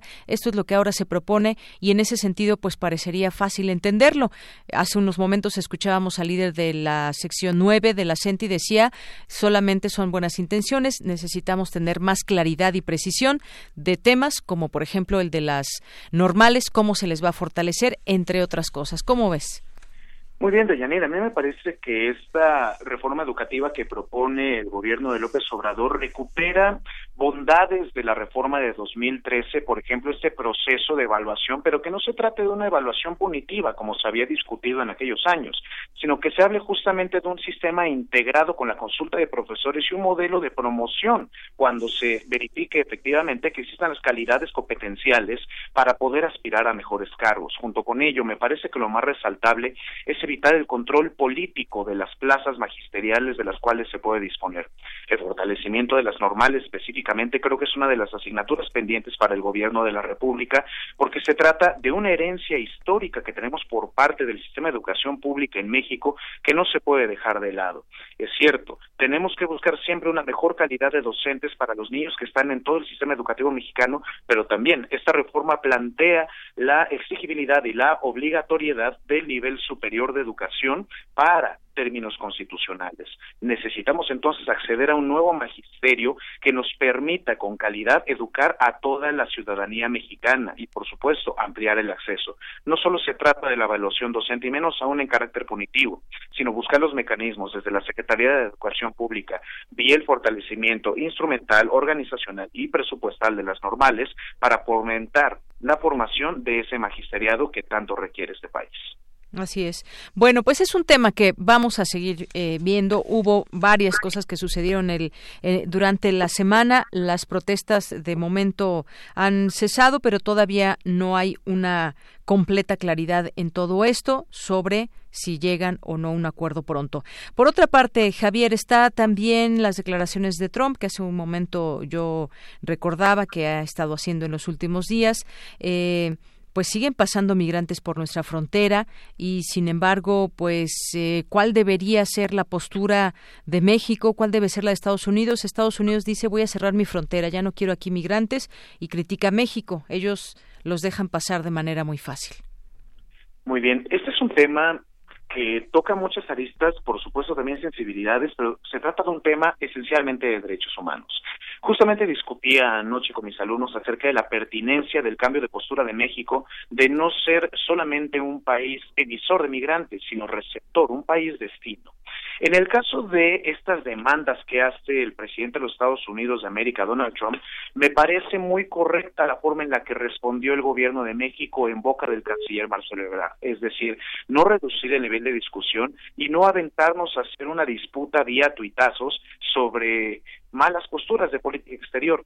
Creo que las medidas adoptadas por el gobierno federal en términos de la expedición de visado de trabajo y buscar mejores condiciones, así como la protección irrestricta de este flujo migrante, puede motivar a algunos de ellos a que se queden en este país y ya luego veremos de alguna política de estilo repatriación o ver algún mecanismo que fomente vía cooperación internacional el crecimiento y desarrollo económico del llamado Triángulo del Norte, que para nosotros sería del sur, ¿no? Ahí en Centroamérica. Entonces, pues, lo más relevante para mí en este preciso momento es que México sea un país garante de los derechos humanos de esos migrantes. Esta caravana madre, como le llaman ya algunos, o mejor dicho, bastantes personas, no es un flujo, un flujo migratorio convencional. Se trata de 20 mil personas que están migrando y de las cuales debemos llevar, si bien un registro detenido, porque eso ya dependerá de la voluntad de aquellos migrantes, sí un cuidado manifiesto y muy, muy eh, específico para poder vigilar que no sufra ningún tipo de vejación a lo largo de su tránsito. Recordemos aquel secuestro que sufrió parte de esos migrantes allá en Tamaulipas hace algunas semanas. Así es. Bueno, también otro tema que no, no termina este capítulo y pues quizás eventualmente se pueda tener una eh, pues una, una claridad en el sentido de qué va a pasar con estos migrantes, porque son muchos. Aquí lo que llamaba la atención, pues eran estos grupos organizados que vienen de miles en miles y que pasan por nuestra frontera y después a muchos se les pierde la pista. Pero es un tema que, que seguiremos platicando. Y por último, Javier, pues algo que causó mucha polémica, la petición de disculpas del Gobierno de México al Reino de España, heridas abiertas en América. Pues caray, Dayanira es algo que creo que toca fibras muy sensibles en algunos segmentos poblacionales del país. Me parece que valdría la pena compartir con el auditorio el concepto de lo nosótrico y hablar acerca del multiculturalismo jurídico, que justamente hemos debatido algunos colegas y un servidor en esta Catlán.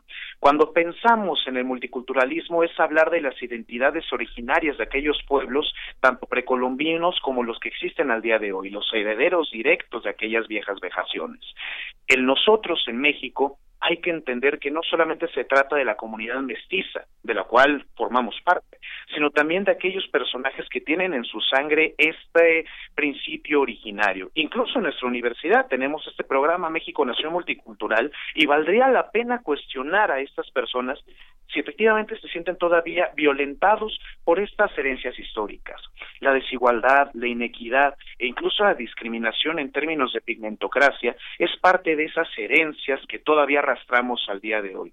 El nosotros de México, por supuesto que parte de la concepción de nacionalismo, pero tendríamos que identificar cuántas nacionalidades hay con base en la cultura, por qué es igualmente válido o por qué es más válido hablar de andaluces, catalanes y compañía, pero no es igualmente válido hablar de tzotziles, chontales, eh, otomís y demás. Creo que estas disculpas que plantea el presidente López Obrador, más allá de hablar de la estricta disculpa que puede ser construcción de la verdad en términos de derechos humanos y memoria del mundo, nos permite reposicionar al centro del debate un tema histórico. Me gustaría preguntar al auditorio, ¿hace cuántos años no, no discutíamos conquista, el tema de la conquista? Pues desde que íbamos en primaria, pero hoy tenemos la maravillosa oportunidad de recuperar este debate para la vida pública nacional.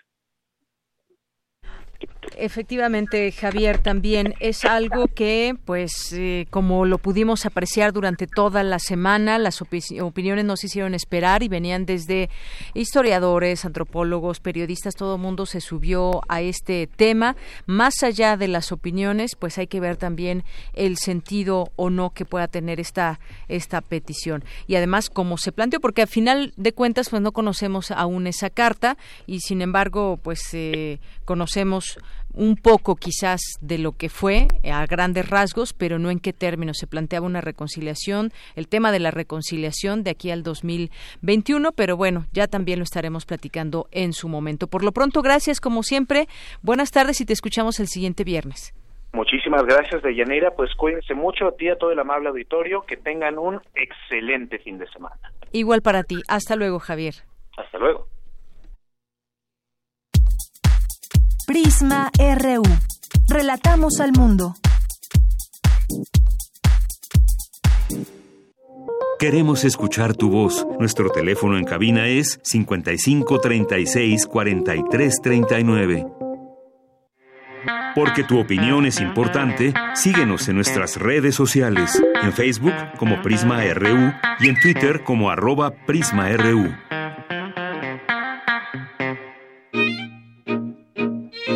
Bilomanía RU.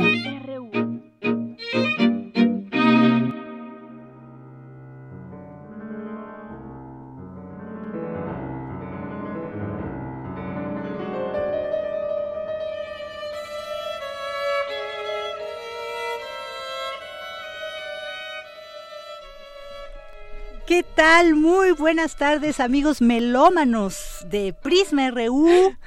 ¿Qué tal, ah, Radio Unamitas. Estamos escuchando un dúo Gazana, Natasha Gazana y Rafaela Gazana, en el piano Rafaela, en el violín Natasha.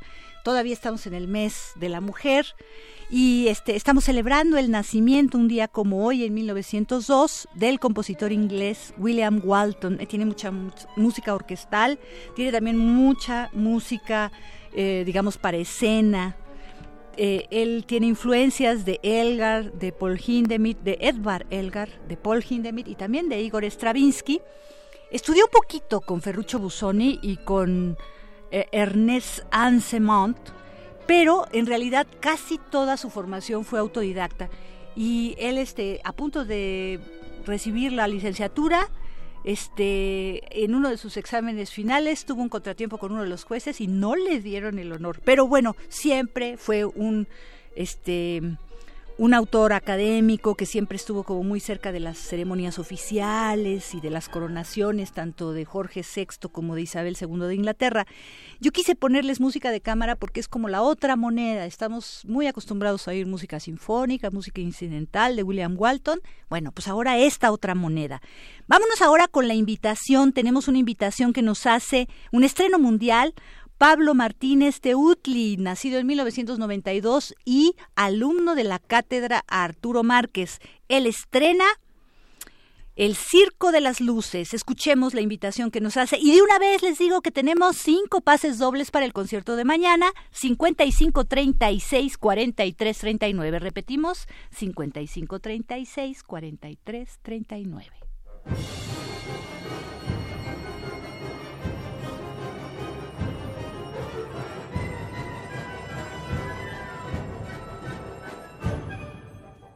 Buenas tardes, público de Radio UNAM y público de Melomanía, Prisma RU.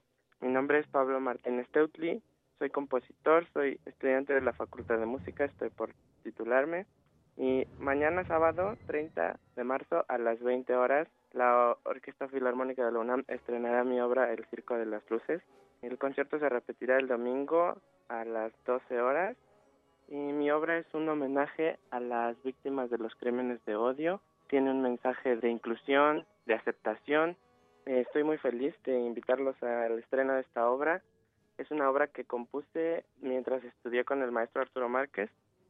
La obra dura aproximadamente media hora, es un cuento. Mis obras están basadas en cuentos, en historias fantásticas, donde hago alegorías de los problemas y las reflexiones que hago sobre la sociedad en la que vivo. El punto de partida estructural de mi obra es el arco iris y los siete colores del arco iris. La obra está dividida en siete partes. Una representa cada uno de los colores del arco iris y la transición de un color a otro es también una metáfora de la transformación de la iluminación en el cielo mientras van pasando todos los acontecimientos de la historia. Me gusta pensar que mis obras tienen una forma dramática donde lo principal son los eventos en la historia, en el cuento que da forma a la obra. Y todas las reexposiciones que hay en la obra son eventos que han sufrido una transformación y por eso son reexposiciones con variaciones. El cuento en esta ocasión es un homenaje a las víctimas de los crímenes de odio, personas que han sufrido el rechazo de este mundo y el Circo de las Luces es un refugio alternativo que está disponible para todas las personas que son rechazadas.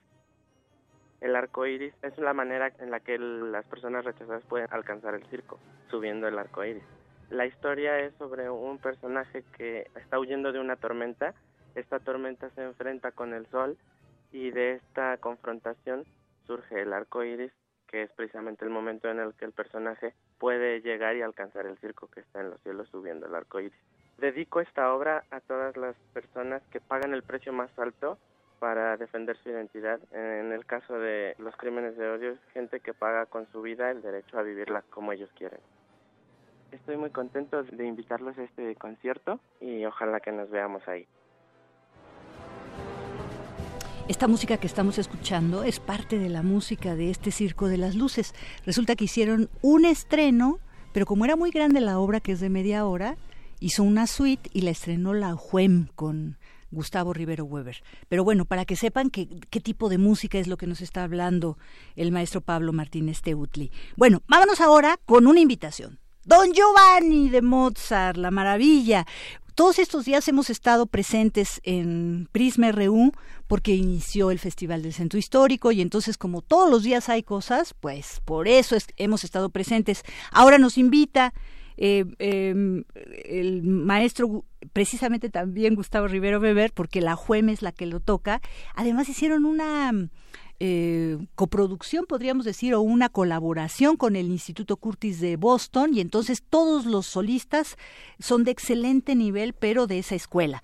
Escuchemos lo que nos dice ahora tanto el maestro eh, Gustavo Rivero Weber, que es el que eh, hace la dirección concertadora, como el director de escena, Ragnar Conde, para estos dos días que va a estar, martes 2 de abril, ahí en el Centro Histórico en el Esperanza Iris, pero el jueves 4 de abril en la Sala Miguel Covarrubias de nuestro Centro Universitario, este, Cultural Universitario. Escuchemos.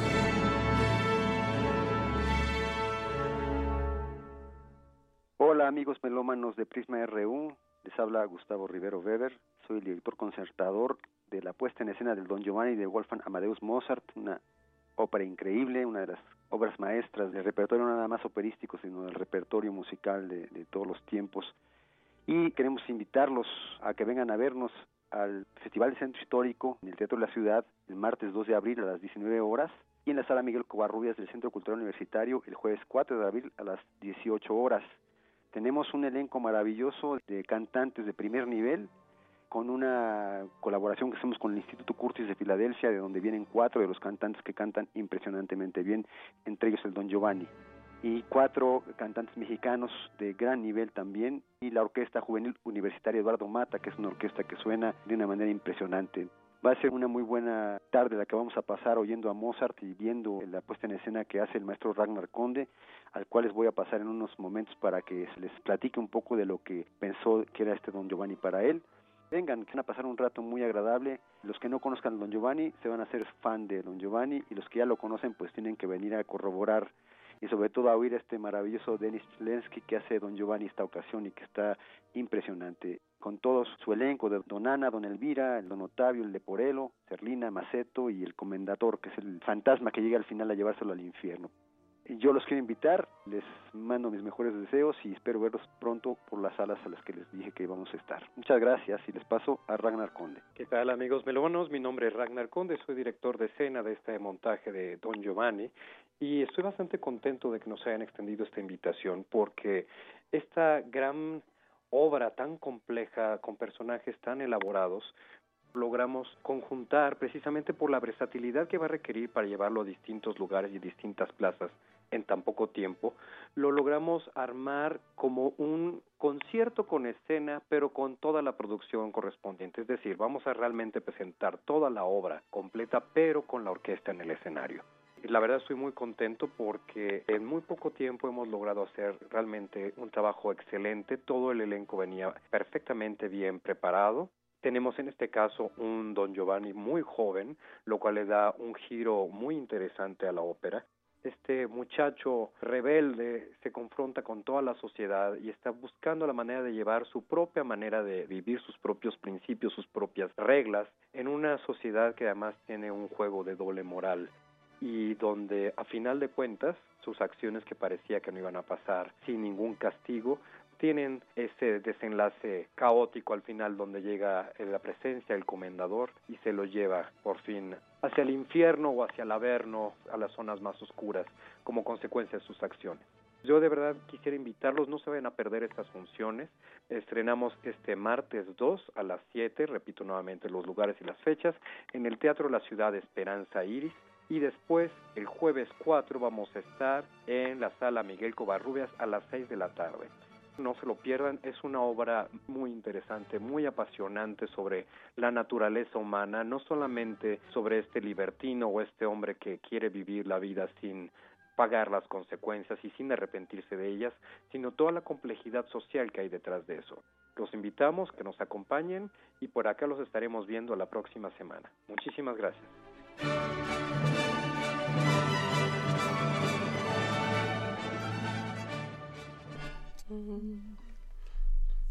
Shabba do wee wee wee wee ba da ba do dee ba da ba da ba do ba do wee ba da ba dee ba do and do dee ba do and do do ba do and do dee ba do and do do Mister, what you callin', what you doing tonight? Hope you're in the mood because I'm feeling just right. House about the corner with a table for two, where the music's mellow and some rendezvous. There's no chance romancing with a blue attitude. You've got to do some dancing to get in the mood. Sister, what you callin'? That's a kindly idea. Something swing a dealer would be good to my ear. Everybody must agree that dancing has charm. When you have the certain one you love in your arms, stepping out with you will be a sweet interlude. I build it up without would put me in the mood, in the mood. That's it, I got it, in the mood. Your ear was spotted, in the mood. Oh, what a hearted, be alive and get the job, you got to learn how. Hep, hep, hep. Head like a heifer, pep, pep, pep. Hot as a pepper, step, step, step. Step like a stepper, we're mugging. And now we're hugging, cause we're in the mood. Tuvimos a las Swing Sisters. En Estamos vivo. aquí en vivo en cabina. Ami Romo, primera voz. Alitzel Orizaga, segunda voz, y Selene Delfín, tercera voz. Eh, soprano y contralto y mezzo. Ah, fantástico. Un ensamble vocal conformado por ellas tres que interpretan tanto jazz como swing, canciones de los años 40-50, inspiradas en las grandes bandas como la de Benny Goodman, Glenn Miller, y también cantan música mexicana, ya las es- estaremos escuchando. Y nos vienen a invitar porque mañana es el primero de una serie de conciertos que tendrán a las 8 de la noche mañana en el B, en el B61. Platíquenos quién quiere hablar primero, Ami, Ali o Selene. Eh, bueno, pues hola. ¿cómo Está hablando Ami. Ali, Ali. Ali, Ali. Perdón. Este, Así pues es. bueno, eh, nosotras somos las Swing Sisters. Eh, y pues nada, traemos este proyecto pensando un poco en recuperar la música de, la época en esta onda de las armonías vocales que ya no eh, ya no se trabajan tanto o ya no tan en esta forma como, como sucedía en esa época. Eh, en Estados Unidos este, se dio mucho en el jazz, aquí en México se dio hacia los boleros, hubo muchos tríos de boleros. Eh, entonces, pues nosotras como queriendo retomar tanto la tradición de boleros, pero pues nos gusta mucho el jazz, entonces lo fuimos combinando y, y- y llegamos a, a esta tradición de la música vocal de jazz de la época. Cuéntenos, ¿dónde está el 61? Y, este, y las otras presentaciones también que van a tener estos primeros días de abril después de mañana, sábado 30. Ok, pues. Ahora sí es Emi. Sí, Ami. ahora sí, Ami o Amy. Eh, Mañana vamos a cantar en el bar eh, 61 que está por el centro, en Fray Servando. El 6 de abril, la siguiente semana, en Parker y Lennox. El 12 de abril tenemos un concierto con causa eh, en, en el Foro Centro de Salud. Y el 10 de mayo en Yazatlán Capital. La verdad es que vienen muchas, muchas fechas y esperamos que pues puedan asistir a alguna de ellas. Por cierto que para mañana nos están regalando un pase doble. Así que vuelvo a dar los eh, el teléfono y les recuerdo que además quedaron tres pases para el programa 9 de la UFUNAM. Estaría padrísimo que fueran porque además del estreno del Circo de las Luces de Pablo Martínez Teutli, también tenemos la Marcha Húngara de la Condenación de Fausto y la suite de Lady Macbeth en Mtsensk de Dmitri Shostakovich. Así que está padre. Y para este, un pase doble. 55 36 43 39. 55 36 43 39. ¿Qué tal escuchar algo de lo que ustedes tienen también mexicano? Ahí la 4A es cuando vuelva a tu lado. ¿Cómo ven? Y nos siguen platicando.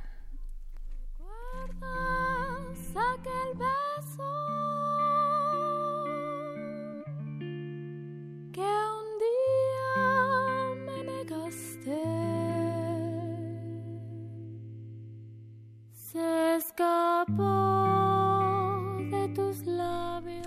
Pues aquí al público parece que le está gustando mucho eh, la forma de cantar de ustedes. Cuéntenos acerca del grupo, cuándo, se conformaron, dónde estudiaron. Bueno, el grupo tiene eh, ya como concepto alrededor de unos siete años. Eh, yo lo inicié pues eh, justo con esta, yo tengo una relación muy cercana con mi abuelita materna y pues siempre me fascinó las historias, la forma en como ella me contaba la vida, los romances, pues me, me, me gustaba mucho, entonces me empecé a adentrar en la época y fue que empecé a hacer este concepto. Ya como, como tal, como las Swing Sisters, eh, llevamos tres años eh, ya eh, como proyecto y Amy y Selene prácticamente se acaban de este integrar. de integrar. hace un tiempo estuve trabajando con otras chicas que estuvieron grabaron el disco y estuvieron trabajando muy padre y pues ahora ya estamos aquí con Amy y Selene que se integraron apenas hace unos meses tiene como un poquito menos de medio año, ¿verdad? Uh, pues para tener tampoco lo hacen muy bien. Recuérdenos, por favor, antes de despedirnos nuevamente, las fechas, las fechas, recuérdenos las fechas. Ya sabemos que mañana están en el B61, el 6 de abril en el Parque Ilenox y en mayo, ¿cuándo? Eh, también el 12 de abril tenemos un concierto con causa eh, el, en mayo es el 10 de abril en Yazatlán Capital. 10 de mayo. El 10 de mayo. El día de las, de, las mamás. 10 de mayo. Fantástico. Y el 25 de mayo en el Festival de la Superior de Música. Ay, fantástico. Alguna de ustedes ha de ser egresada de por ahí. Ay, muy bien, Ami, muy bien. Pues muchas felicidades. Repetimos el teléfono 55 36 43 39 y nos vamos con más música cantada. Ustedes la van a reconocer, van a ver. Con esto ya nos despedimos, por cierto. Gracias. Bueno, muchas gracias. Gracias.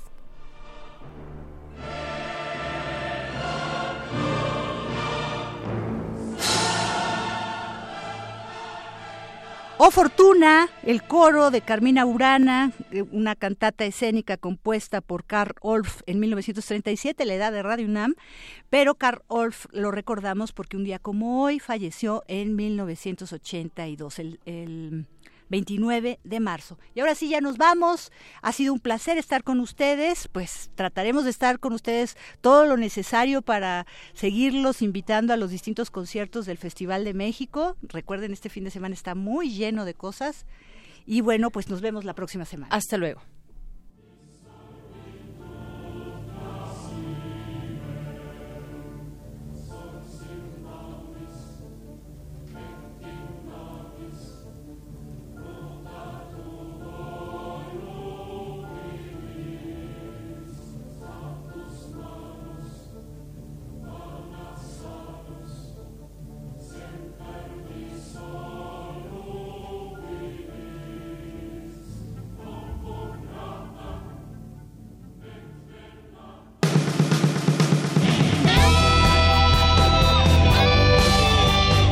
Prisma RU.